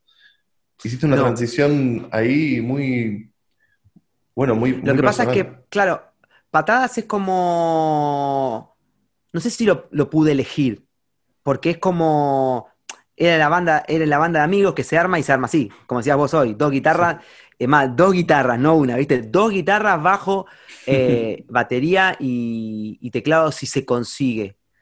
Que Sí, pa- que pasa mucho. ¿viste? Y cuando yo pude decidir, no tenía duda por el lado que quería ir. De hecho, a veces pienso que en, ninguno de mis tres discos logré plasmar del todo lo que quería plasmar, pero creo que nos pasa a todos eso, ¿no? Que una vez que termina el disco estamos contentos, pero decís, che, no sé, por ahí me hubiese gustado eh, más por otro lado, pero por ejemplo, a mí la onda eh, de esto acústico con el cajón peruano y qué sé yo, siempre me pareció fantástica. Eh. En cierto momento, hoy sí la escucho y capaz que ya no me pasa nada. Por eso eh, también me parece que, que eso está bueno, eh, ver qué pasa y renovarse también a nivel sonido. Yo a veces escucho cuando, cuando la gente muta de estilo, pero por ir, por ir atrás de algo que está pasando, Eh, y yo creo que eso es raro y, se no, y, no está bueno y se nota que no está bueno. Ahora, cuando vos le rescatás a cada estilo, a cada cosa, los sonidos que se están usando, las cosas que se están usando, yo creo que ahí hay una transformación que está buena. Y yo creo que lo que pasaba en ese momento era que lo que estaba dando eh, miedo en el buen sentido, de lo que estaba, lo que estaba impactando, lo que te estaba dejando como callado, era justamente la guitarra, la guitarra ah, criolla, eh, desenchufada. Eso en, mis shows fue que lo vi en otros shows también y lo, llevé a los míos. Es, ¿sabes qué? En un momento no existe más el escenario. Yo voy a desenchufar la guitarra y voy a bajar y voy a cantar al lado tuyo. Pasa acá. Tremendo. Ah, y eso es como muy loco. Y, también eso en, en, todos tus discos, también esto que, que decís, está muy bueno porque es la canción por sobre todo. Digamos. Vos después las, eh, podés cantar del corazón, eh, con banda entera, eh, con, una banda completa como sería la formación clásica, lo podés tocar vos solo con el ukelele, vos solo con la guitarra, guitarra, eso lo vas cambiando. Pero digamos, en todos tus hijos está la canción por, por adelante. Lo importante es eso, digamos. Y sobrevive con lo, básico, que eso también es lo más difícil. Eh, no sé, puedes escuchar discos que tienen miles de arreglos y la canción está muy por detrás, digamos. Toda la, magia está en otro lado, ¿no? ¿Se entiende? Sí, esa es como una, discusión que tuve muchas veces eh, con la gente que llena los discos de cosas. A mí me parece que está bueno, obviamente, pero si después es mentira, qué sé yo. Yo, a, a mí me pasa a veces, ¿no? Yo no quiero grabar un disco o una canción, llenar la canción de cosas y saber de, de antemano que al vivo yo no voy a poder llevar ni la mitad. Digo, una cosa es que yo grabe una batería, un bajo, una viola, un teclado, qué sé yo, pum, bueno. Ahora, que yo grabe un cuarteto de cuerdas, eh, pero digo, capaz que si está en un corito, en, en, el, estribillo sonando un poquito así, pero digo, como algo recontra presente y algo que, qué sé yo, me parece que... Sí, es muy difícil de llevar al vivo. En, no lo puedes llevar al vivo. En un, nivel, en un nivel de independencia, digamos, que Claro, y después pasa mucho que por ahí la mayoría de los shows van a ser guitarra y voz, o en cosas más chicas, o en cosas más acústicas. Eso no quiere decir que uno después no tenga dos fechas al año, donde uno las produce con todo y, meta todo y ponga toda la carne al asador, que eso está buenísimo. Eh, pero nada, me gusta mucho el, realismo. Eh, me parece que está bueno y sí me parece que, confío mucho en, que las canciones eh, ganan solas y cuando una canción está buena, está buena. Con guitarra, con una banda, o, pero la canción para mí está por sobre todas las cosas. Y bueno, ya pasaba en, la banda con patadas voladoras que cuando lo escuchaban me, sonreía, porque digo, desde, desde ahí ya le cantabas al amor, ¿eh? es increíble, desde ese momento. Y, ahora, ya en feliz, en feliz cumpleaños y en los tres discos, son, son discos de amor, ¿o no? Sí, son discos de amor. Definitivamente son discos de amor. Pero, eh, qué sé yo, me, sale por ahí, me sale, me sale por ahí, siempre me, gustó por ahí, de hecho, desde antes de, cantar, que cuando escribía, al principio eran más como poesías, ¿no? O textos, y, siempre fue como por ahí.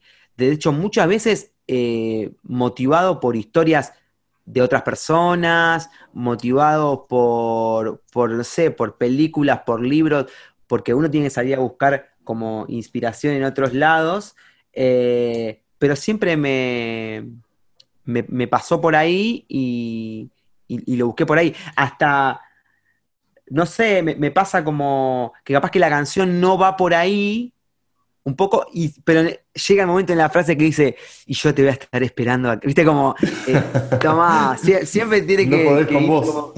no puedo, no puedo conmigo y ese corazón lo dice todo.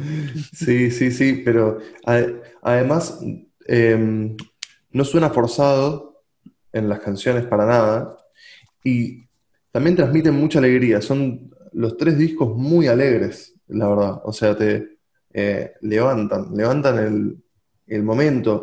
Y tenés, eh, tenés algunas canciones que, no sé, Capital, digamos, no, no es eh, Bomba Ninja, ¿no? O sea. Tal cual. Em, y, pero siempre tenés, si, si lo tirás melancólico, es como melancólico mm, con esperanza, ¿entendés? Tal cual. Sí, sí, sí, puede ser, es buena esa. Me, Eh, me gusta, me habla- gusta esa definición. Porque no es que, claro, no, no, no es para abajo, digamos, es con No. esperanza. Pero tal vez tenga que ver con, con cómo soy. Soy muy así, ¿viste? Para mí, eh, no sé, me parece que es como muy importante todo el tiempo eh, el reinventarse, o sea, el tener la esperanza de, de que, de que las cosas eh, van a, van a ir mejor y que y, y no, no caer eh, en, en- momentos tristes y, o, o tristes por mucho tiempo.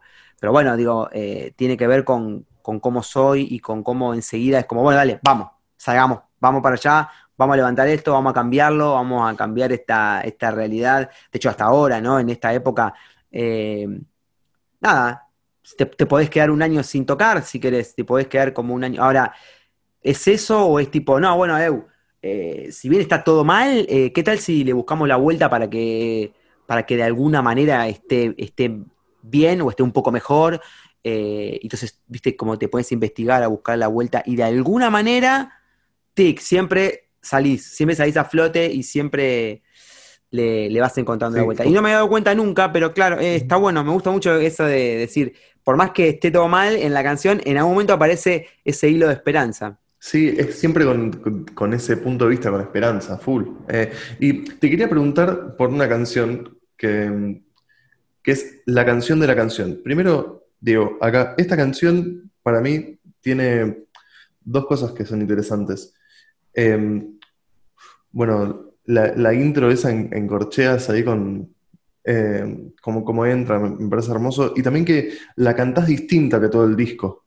Te arriesgas a un registro que quizás no, no viene en, el resto del, disco. Y que dicho sea de paso, acá también yo te, eh, encuentro em, otra forma de cantar que con la banda, muy distinta, que es un poco lo que decías vos antes. Pero quería preguntarte si vos te acordás con, cuándo compusiste esta canción.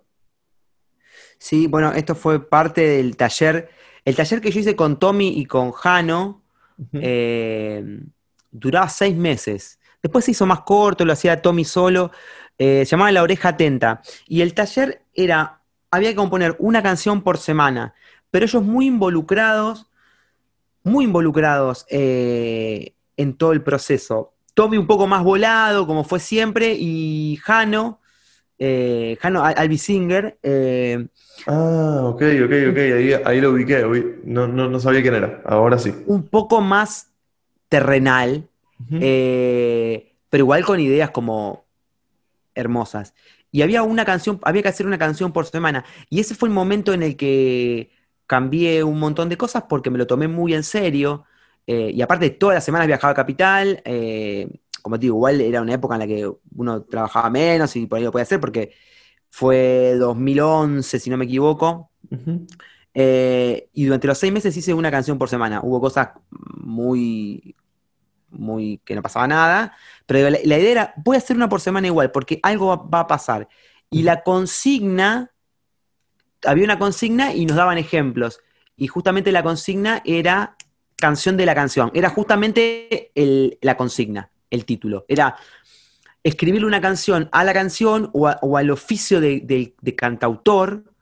eh, y lo que nunca voy a entender por qué me salió, porque realmente para, para lo que es, para lo que son mis canciones, es la canté en falsete Sí, sí, sí, sí. y, to- y toqué en la guitarra algo que, que no toco en ninguna canción. De hecho, yo no toco, mm, como que, no sé, sí, ahora por ahí toco más, como los dedos están mucho más involucrados, pero siempre fue más como el rasguido, randan. Y ahora es como, era, en esa canción estaba todo. Estaba eh, la guitarra tocada de esta manera, el falsete, la canción como bastante descriptiva. ¿Qué pasó? ¿Viste? No sé qué onda. Eh, y, pero me encanta, es una canción que, que me gusta mucho, pero que he tocado muy poco en vivo, muy poco en vivo. Campana es una ciudad muy ruidosa para tocar, eh, muy ruidosa y depende, ¿no? Hay espacios en los que no, que a poco esos espacios están buenísimos porque van ganando terreno que es donde se prioriza eh, al artista.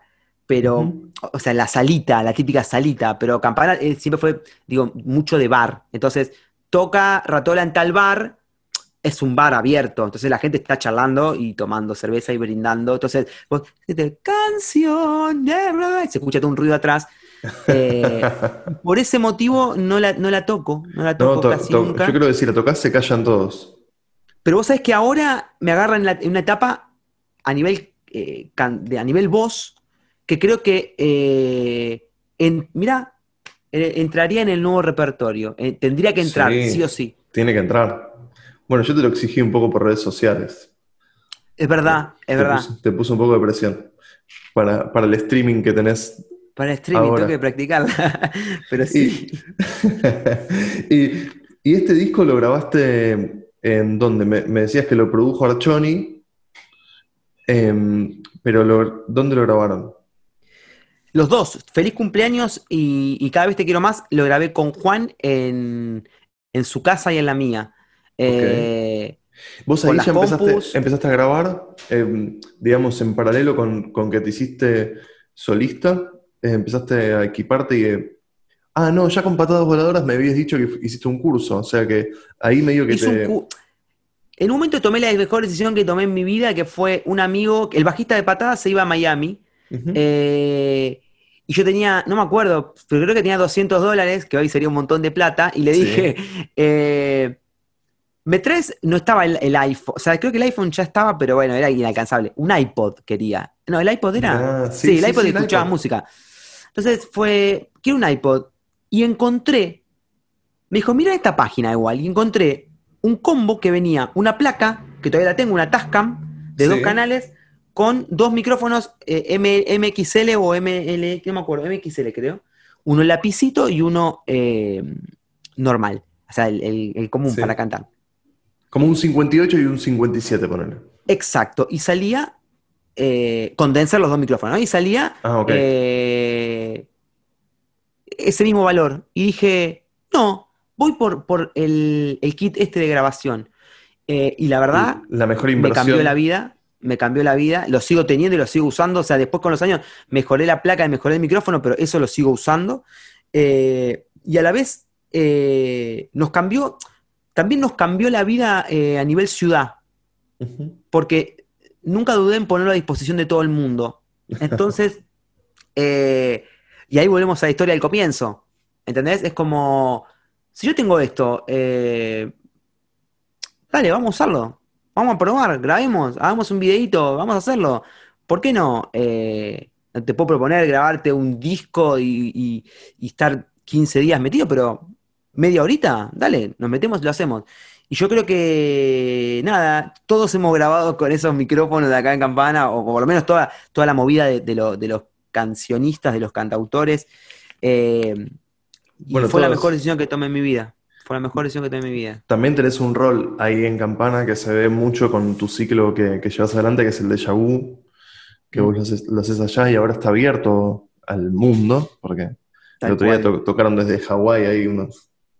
Desde Hawái, qué loco, sí. Sí, sí, sí, sí, sí. eh, Bueno, eso pero- es un poco lo, lo que sucede ahora, ¿no? Que, que digo, que por ahí, aunque estemos como un poco tristes y que todo cambia así, está bueno ese tipo de posibilidades que se dan que, que podés abrirte al mundo. Así es, así es. Bueno, eh, y, y me parece que ahí también hay algo eh, importante con, con las personas que vengo hablando. Cada uno tiene un, cumple un rol eh, también en algo de gestionar, de, de armar espacios, sea por ejemplo Rodri Soler, que, que tiene espacios con, más que nada, eh, haciendo cuestiones audiovisuales, Ivo Orellana, que también tiene cuestiones audiovisuales, que un montón. Tremendo. No, no de Recalde que, que pasó por acá también, que hizo el martes rueda. Vos que haces el de Vu, que, que bueno, tu casa es una gran sala de ensayo. Me parece que, que ahí también está un poco esto de, de estas generaciones de, de músicas y músicos nuevos que, que es una colaboración absoluta todo el tiempo. Eh, es, Sí. es hermoso eso. Sí, y yo he aprendido mucho de, de ellos. eh, he aprendido mucho. No sé, a mí. eh, yo vengo de, de otro palo, pero que nunca me cerró, ¿viste? Como un palo. Nada, el rock es mucho más individualista. El rock, digo, ah, digo el rock como la, la música del, del, del 2005, no sé. Siempre fue como algo un poco más individualista, un poco más por otro lado. También de puede tener que ver competencia, con el- decís, o por- de compet- Obvio, sí, sí, también de competencia. De, de- no sé, algo que, que- sí, también puede ser por costado oscuro de la música, digamos. Es que claro, también tiene que ver por ahí con la estructura de con la estructura de banda, ¿no? Ese puede ser, yo pensaba la otra vez que puede venir por ese lado, o sea, porque, no sé, eh, digamos, una banda con todo lo que mueve tiene que tocar, no sé, vamos a decir un número, tiene que tocar 10 temas, Sí, por todo lo que se mueve, yo. ahora, dos cantautores pueden tocar tres temas cada uno.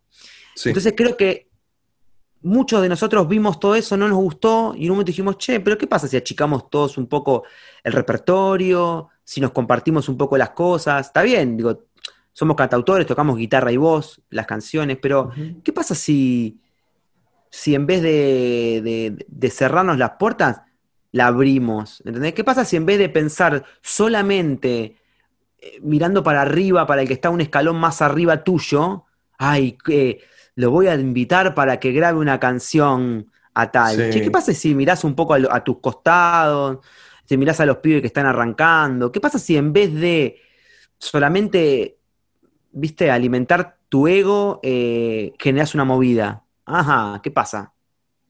Puede ser una cosa increíble. ¿Qué pasa Increíble. si- y despertás a, a una, a una ciudad, despertás a, a un montón de cantautores. Y yo el otro día escuchaba lo que decía eh, Noé, justo en la charla que tenía con vos. eh, y Noé, tal vez, ella, yo sé que lo sabe porque se lo he dicho, pero digo, capaz que no sabe lo que disparó en nosotros el Martes Rueda. O sea, Deja Vu Sí. es un hijo de Martes Rueda, como también es un hijo de, de los ciclos eh, que tuve la suerte de, de- de tocar en, en Madrid, eh, que es como, "Ew, ¿qué pasa? Hay, un- hay- porque una cosa es el micrófono abierto del sábado, Sí, en un karaoke. Claro, cantando vasos Claro. vacíos. Ahora digo, ¿qué Claro. pasa cuando vos yo estaba en Madrid o martes rueda, justamente? ¿Por qué es un martes? Bueno, porque también lo que Claro. estamos buscando acá es gente que venga a escuchar canciones. Y, gente que venga a compartir su obra, su- la, la canción que compuso hace poco, que venga a compartir lo nuevo.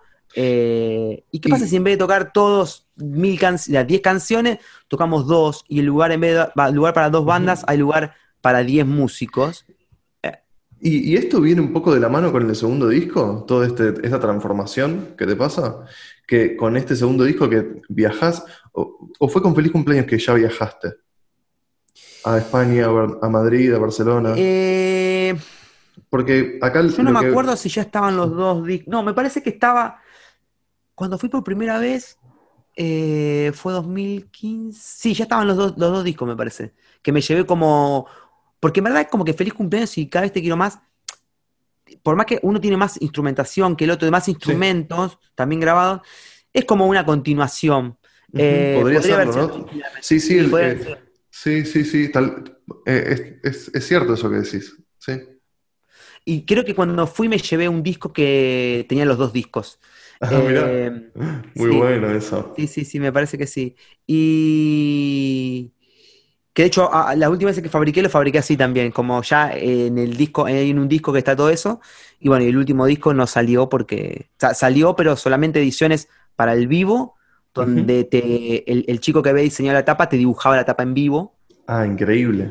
Eh, Un lujo. Entonces, to- claro, todas las tapas que existen eh, de la presentación tanto en Campana como en Capital eh, están dibujadas por, por, por el, el que lo dibujó.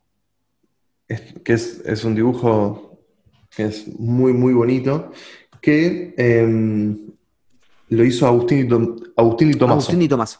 Sí, Bien. Agustín y Tomaso. ¿Y, y qué sentís que, que cambió acá de em, Feliz Cumpleaños en Cada vez te quiero más? Que em, hay, hay algunos, tenemos dos clásicos, bueno, varios clásicos en realidad, ¿no? Eh, bueno, también pasa, pasa algo con, con esto. Yo, con los tres discos me pasó lo mismo. Todos pueden ser, eh, bueno, eh, cortes radiales. ¿no? Me parece que se queda corto lo que quiero decir. Sí, todos los temas Pero pueden entiendo, sí, sonar. sí, sí.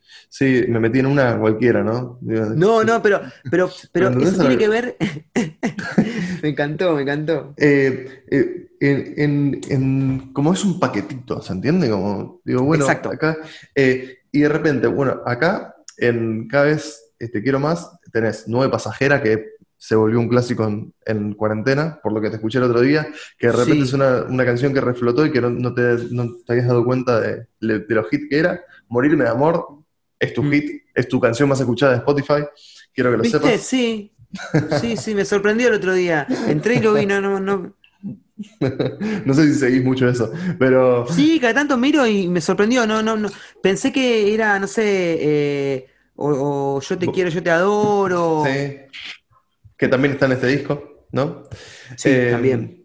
Y, y bueno, nada, eso. Eh, ¿qué, qué, qué notas acá de, de cambio? Si bien pueden ser el mismo, como una continuación, en realidad puede ser un disco de, de 14 temas, ¿no? Mm. O, o 15, que pueden ser estos dos juntos, pero ¿qué notas algún cambio? Sí, yo creo que el cambio que noto es lo que te decía en lo musical, porque eh, Juan, Juan tenía más la idea de banda y él siempre Sí. hasta, hasta quería como armarme la banda. De hecho, me armó la banda, porque eh, sale el primer disco. El primer disco yo vengo con la idea de, de lo que había escuchado y le digo, Juan, ¿sabes lo que quiero en el estribillo? Que agarré un vasito de plástico y ese sea el redoblante. ¡Tuc! ¡Tuc! ¿Entendés? Eh, y entonces iba y conseguía un guiro y conseguía cosas, ¿viste? Y y íbamos grabando como instrumentitos. Ahora, todo esto lo que pasa es que siempre Ratola molesto ahí, buscando, investigando, qué sé yo, sale un show en Tecnópolis. Wow. Se llama- ahí.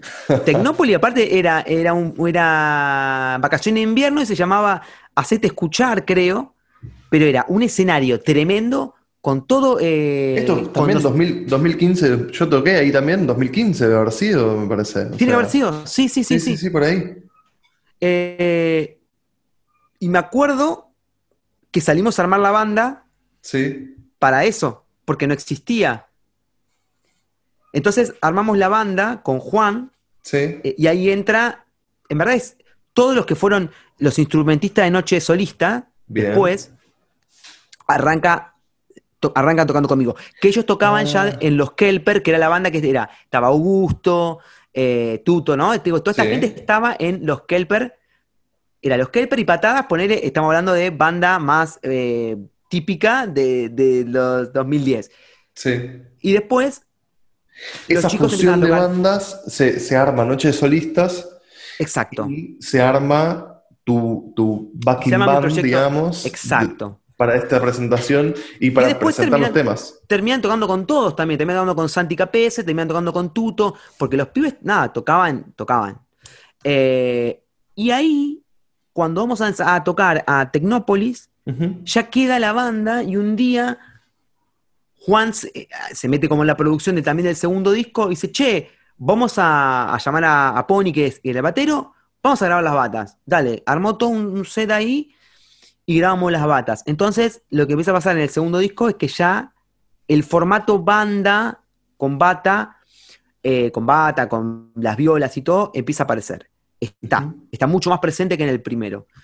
Sí, Eh, sin perder lo acústico igual eso, es muy loco. sin perder, tal cual, tal cual, porque yo la quería, viste, estaba como todo el tiempo eso que, que a mí me, me interesaba, eh, y que ya en el tercer disco traté Banda. de no. Ahí tiraste todo por la ventana igual. En otro mundo En hay el tercer disco me empecé, eh, me empezó a pasar esto de decir, che, pero hay sonidos que han cambiado, hay cosas que están por otro lado, y confío mucho en, en el oído y en la mano de Octavio, Octavio Sí. Gómez, que... ¿Y qué te llevó a cambiar ahí, "Che, yo- el productor? Octavio. No, bueno, o sea, con Juan eh, habíamos hecho los dos discos y sentía que por ahí un, un tercer disco, eh, que en verdad, pará, ya me acuerdo por qué. En verdad es así. Yo arranco a, a laburar el disco y, le- y estaba por grabarlo con, con Juanito, con Juanito el Cantor. Sí. Eh, y empezábamos como en ahí en, en un, en un ida, un ida y vuelta, qué sé yo, y al final no se terminó dando. Y lo que había empezado a pasar era que Octavio había empezado a grabar varias cosas y me habían gustado mucho y encontraba dos cosas. Por un lado encontraba un sonido muy, muy lindo y por otro lado yo sabía que Octavio eh, no era un habitué de mis canciones. y, también lo notaba medio Querías experimentar un poco eso. Lo notaba medio ácido y yo sabía que yo estaba buscando esa acidez también, ¿no? Que me digan, che, Rota, ¿sabes qué? Que este tema no me gusta. O sea, este tema no, está bueno. Fíjate acá, míralo acá. Más allá de que después los temas son, va por gustos de cada uno. Sí, pero a veces te, te queda incómodo, ¿viste? o, che, hay que cambiar la tonalidad, no sé. Algo que, que quizás... Exacto. Sí. Pero ya me empezó a pasar esto mismo que, te decía del maestro, ¿entendés? Listo, yo ya experimenté la etapa de justamente de feliz del feliz cumpleaños, ¿no? De, festejar todo y que vamos, qué bueno. Ahora necesito que me caguen a pedo. Bien, pero que me diga. Sí, sí, sí, sí. de hecho, para el disco. Yo lo veo a Juan también cagándote pedos un poco, ¿no? Sí, pero eh, habíamos entablado una amistad muy grande, entonces como que eh, él trabajaba muy libremente, pero había una amistad. Claro. Entonces es como que, y, capaz que, no sé, eh, el más chico en edad, capaz que tampoco me iba a decir, che, esto está mal. Por ahí le iba a buscar la vuelta y se iba a poner la camiseta para, para buscarle la vuelta a la canción, pero por ahí hay canciones que, que no van, ¿viste? Y que uno se enamora mucho de su propia obra y capaz que no va. Y con para, este tercer disco me pasó que compuse 20 canciones para grabar 10, que nunca había llegado a un disco de esa manera. Eh, y me parece que ahí encontré como una forma de trabajo que no abandonaría más. Y, acá, bueno, esto de tenés, son 10 canciones, 10 cortes. Es increíble eso. Esto puede estar sonando en cualquier lado tranquilamente. Y lo, lo festivo que es el disco, Otro Mundo, es muy festivo, o sea, te ponen una eh, muy arriba. Sí, o sea, tengo unas ganas de, o sea, yo no vi la presentación, tengo unas ganas de ver eh, este disco en vivo que no te puedo explicar, me dieron muchas ganas. De una la presentación fue una locura, estuvo muy buena, muy buena en serio, o sea, me tengo muy buenos recuerdos. Eh, porque los otros discos fueron más como los presentamos en un punto, no sé, como con lo que teníamos, ¿viste? Eh, porque nada, también eran, eran discos de experimentar en estudio. Y si bien este también eh, salía a buscar lo que necesitaba el disco. Así que, puesta que la presentación, es más, la presentación de Campana fue muy buena. A mí me, pareció que estuvo muy, muy linda. Eh, y, la de Capital, obviamente que también, pero bueno, la de Campana yo tenía otras cosas para hacer también. nada, y la gente, ¿no? Que la gente en verdad uno acá la tiene y, está, está bueno y siempre estoy muy, muy agradecido con eso. Pero... Y acá te metiste... Pero es lo que, sí. Eh, acá eh, todo esto que hablábamos antes también de, de los rioplatenses está muy marcado, como se ve mucho esa decisión. Em, desde, desde sacar también como primer corte Bomba Ninja, que es recontra bailable, con ese, ese cinte del principio, que es bien.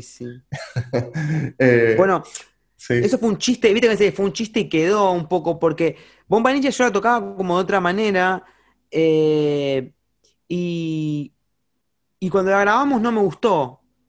Y le dije a Octavio, no sé, no me gusta. Eh, porque eso de medio que pasó, grabamos como versiones también por momentos, ¿viste? De canciones. Tipo, dos versiones de una canción. Eh, y tipo, no me gustó. Y le dije, no sé, a mí, no sé, me gusta algo por acá, pero no sé cómo. Y a los tres días me escribió y me dijo, ¿qué te parece esto? Y me mandó e, e, este bomba ninja. Y fue como, no, esto es, hay que hacerlo y hay que hacer un video reggaetoneando porque no nos importa más nada, vamos a, full con esto. Es espectacular el video. que, y el video nada, también apareció gente a, a trabajarlo que, que labura muy bien y que, gente que confía mucho de la parte visual. Y hicimos algo increíble. Por ahí, no sé si fue lo más acertado después que sea como o el primer corte del disco o el, primer eh, tema del disco, porque yo, mi plan era poder reflejar algo arriba, pero no tan arriba. Bueno, eso, eso es cierto, porque quizás es un satélite dentro del disco, en ese sentido. Claro. Eh, ¿no? No, no identifica el disco en sí, la canción. No, por eso, por ahí tendría que haber sido otro, otro tema o un corte suelto, ¿viste? Un, un- tema suelto. eh, pero bueno, son decisiones que uno Bueno, toma en un momento. diario del dice, lunes. eh, claro, exacto, exacto, exacto. Y en una era igual donde también, viste que medio que te desordenabas porque el orden de los temas en el disco eh, tiene una función, pero ya no para todo el mundo. Entonces, como que Sí. decís, "Bueno, ya fue, lo pongo primero porque, porque ya lo saqué en diciembre, el tema como solo, entonces lo pongo primero porque ya lo conocen. eh, y capaz que ni siquiera tendría que haber entrado en el disco, si ya estaba, había salido solo con video y todo. Pero digo, ni- eso es como un tema aparte de decisiones que uno toma en un momento, como la decisión de sacar un disco, porque yo necesitaba sacar un disco artísticamente. Era sí, como. sí, eso. lo- ¿por, por qué hoy en día, digamos, esto? Claro. Eh, pero bueno, también vos escuchabas el cassette entero de Chaco, o sea. eh, Es que una- claro, nosotros tenemos un concepto en la cabeza de que es como te decía hoy, sí, por ahí a mí me gustaría empezar a adaptarme un poco y sa- saco un tema, saco otro tema, pero el fin mío es después esos temas sacarlos en un disco. Porque, qué sé yo, no sé, porque si no, ¿qué, qué estamos buscando? ¿No? Es como, ¿qué es? Eh, ¿Oyentes? ¿Qué oyentes? ¿El que escucha realmente la canción o, o el que capaz que pasa esa, después va otra, va otra, va otra? Digo, por ahí necesitamos, sí, eh, largarlo como, largar simple, pero digo, el, lo que te pasa a vos artísticamente en un disco, el concepto de tu disco y todo eso, eh, hay gente que lo capta y, y- y está bueno eh, mostrárselo. Y para el que por ahí no le interesa tanto captar ese mensaje, está el tema suelto que ya de por sí va a estar. Sí, el oyente que lo consuma como quiera. Vos seguís haciendo discos, sí. que está buenísimo. Tal cual, eso es como re importante, ¿no? También es como aceptar que cada uno lo puede escuchar como, como quiera. eh, eso está re bueno. Eso me parece que está, está, está muy interesante. Sí, sí, sí, es lo que se propone un poco de esa forma también. Eh, y bueno, hemos, hemos recorrido un poco como nos permitió también el momento. Es, es muy interesante todo el recorrido de, de- de cómo arrancó todo hasta el último disco, de repente repensarlo con vos, todos los discos, ver que, eh, que lo que pasa cuando lo escuchás no está tan lejano a lo que vos pensabas o te-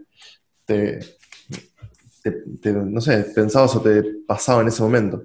Y bien, vamos a hablar para cerrar eh, un poco de tu talk con, con los cumpleaños. ¿Qué pasa? ¿Por qué es tan importante tus cumpleaños que de repente también ahora el último tema que sacaste, eh, todo se detuvo, es en tu cumpleaños?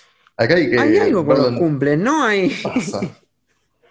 Mira, yo creo que eh, el, el- el disco que se llama Feliz Cumpleaños y que, eh, y que, y que sucede ahí con todo lo que tiene que ver con el cumpleaños, por ahí tiene que ver con, con que en un momento, cuando empieza todo esto de, de- de- de la guitarra y la voz y los shows totalmente desestructurados en función a lo que eran antes, cuando uno tenía la estructura de una banda, Sí.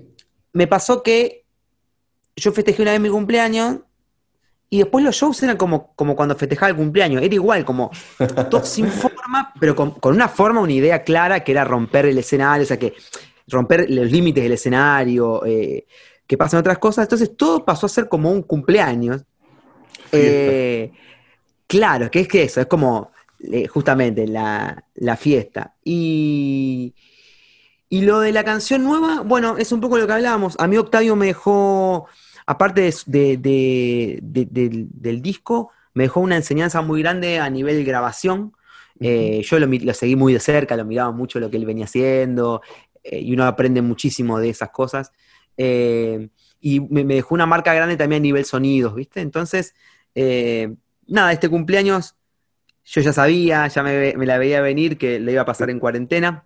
Y te Al final terminaron para pasándola todos en cuarentena. Todos, sí, sí, todo- todos los argentinos y argentinas en cuarentena pasando cumpleaños. Mal. Eh, che, yo tuve suerte, eh, quiero decirlo, no, no, no, me, no me tocó, pero ¿Vos lo agarraste antes? a mí me tocó el 5 de marzo, un poquito antes, pero nada, Claro. no, Eh, no viene al caso igual. No, pero qué bien. Claro. Eh, bien, Y, pará, me perdí ahora. No, y lo que te lo que me decías de- del Ah, lo de, la, cumpleaños. eh, lo de la grabación. ¿Vos, vos te venías, eh, venías sintiendo que se venía un tema? O sea, ¿estabas con, con el cuaderno cerca? Yo, claro, fue un cumpleaños muy raro, muy atípico, porque vos me dijiste que, no sé, yo tengo un cumple donde por ese día me lo tomo, no trabajo, y entonces estoy eh, un rato con, con mi familia, después van a quedar los amigos, y mayormente mi cumpleaños suceden, cuando es día de semana mismo, sucede de esa manera, a partir de las seis, ¿viste? Están con la familia, a partir de las seis empiezan a quedar los, los amigos, eh, y comemos algo, y estamos hasta tarde, qué sé yo. Ahora, este cumpleaños, claro, al, planeado para el lado del almuerzo, Sí. a las 2 de la tarde no tenemos cumpleaños, se terminó. Y entonces- sí. Eh, de hecho, tengo una anécdota que eh, al no tener amigos y nada, empecé a jugar con el gato y no sé qué hice, hice un movimiento raro, el gato como que flashó y me, me cortó el párpado, pero mal, lo Rocky, ¿viste?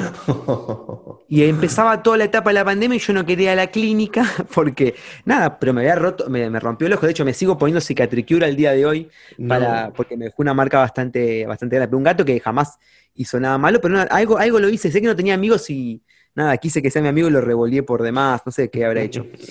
Pero nada, a las 2 de la tarde con mi ojo roto y todo, se terminó el cumpleaños. Ya está, había comido, le sopló la velita, y ¿qué pasa ahora? Nada, si no hay nada para hacer. Y tenía un vivo programado, pero como a las 8 de la noche o una cosa así, o a las 9. Y me puse a componer una canción. eh, y nada, me, me- me gustó mucho, siempre me había interesado la idea de componer una canción el día de mi cumple. O por lo menos men- mencionarlo, pero que sea real, ¿viste? Sí. Y, y nada, terminó saliendo una canción que me gustó mucho, la verdad que la escuché, o sea, la, la toqué, la hice simple, pero me, me gustó, ¿viste? Cuando algo decís, che, me gusta, qué bueno. Y. Pero al toque sí también sentí esto que te decía del, del sonido. Sí, Ahí sentí que la etapa del cajón peruano, por así decirlo, sí. había Que- concluido y que venía otra. Bueno, ahí metiste un- una, una programación Exacto. y es un sonido un poco distinto. Bueno, no tan distinto a otro mundo, porque en otro mundo también aparece un poco No, ese color. claro, es que ahí te decía lo de Octavio. Sí. Ya es como que Octavio me dejó una semilla ahí de, de- de- de algo que me había empezado a gustar. Que al principio estado un poco negado, pero con el correr del disco me había empezado a gustar. Eh, nada, muy loco, igual que muchos meses después, ahora Sí. surge la duda de, che, y cuando todo esto pase, ¿qué, ¿cómo va a sonar la cosa? ¿Vuelve, ¿Vuelve la guitarra? ¿Vuelve los lugares chiquitos? ¿Volvemos con la guitarra? ¿Volvemos con el cajón peruano? No Claro, como el sonido que saber. pensamos. Claro, pero uno pensaba que ese sonido ya estaba quedando viejo, digo, y tal vez un post pandemia lo traiga de nuevo. Eh, y nada, me, me- dejó, me dejó un poco playando. Pero digo, compuse la canción, pedí ayuda virtual a amigos que me fueron ayudando con la mezcla, con algunas cosas. Eh, laburé con Cinte, que me había comprado un Cinte y nunca lo había usado.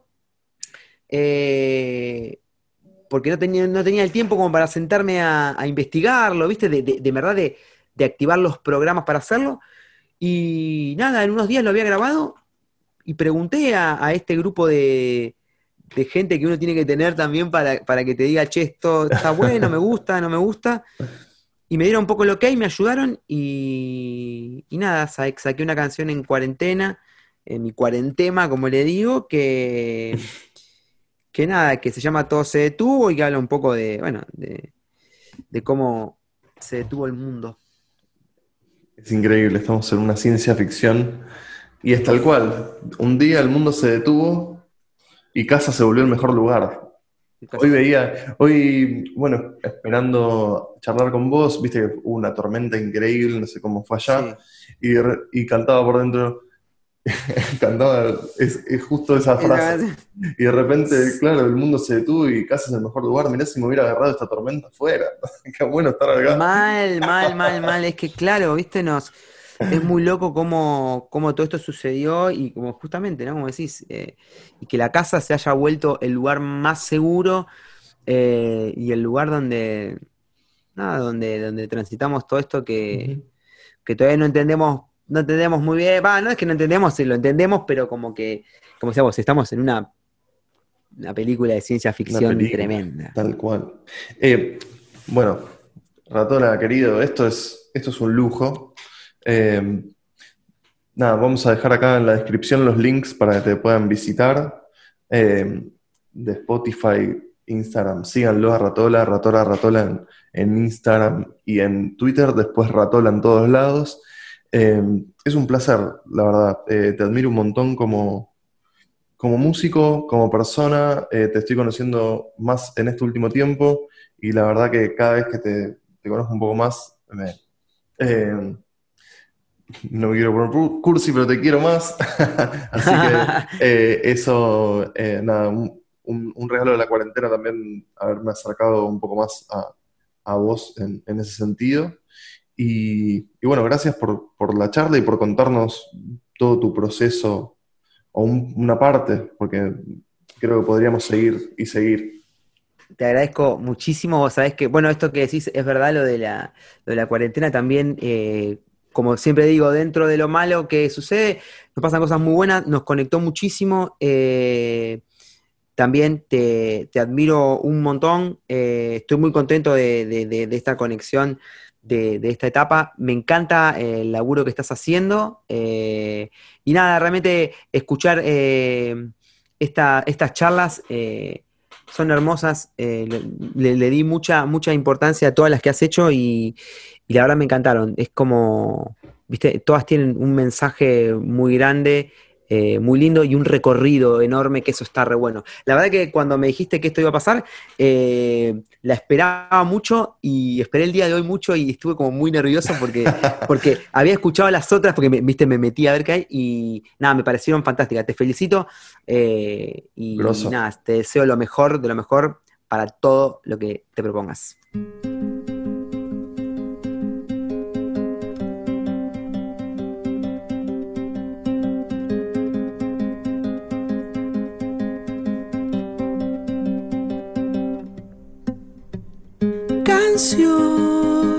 Te quiero decir que sos mis ganas de no dormir. Sos como ese amor que no me olvidé. Y lo escribo, escribo, escribo, pensando en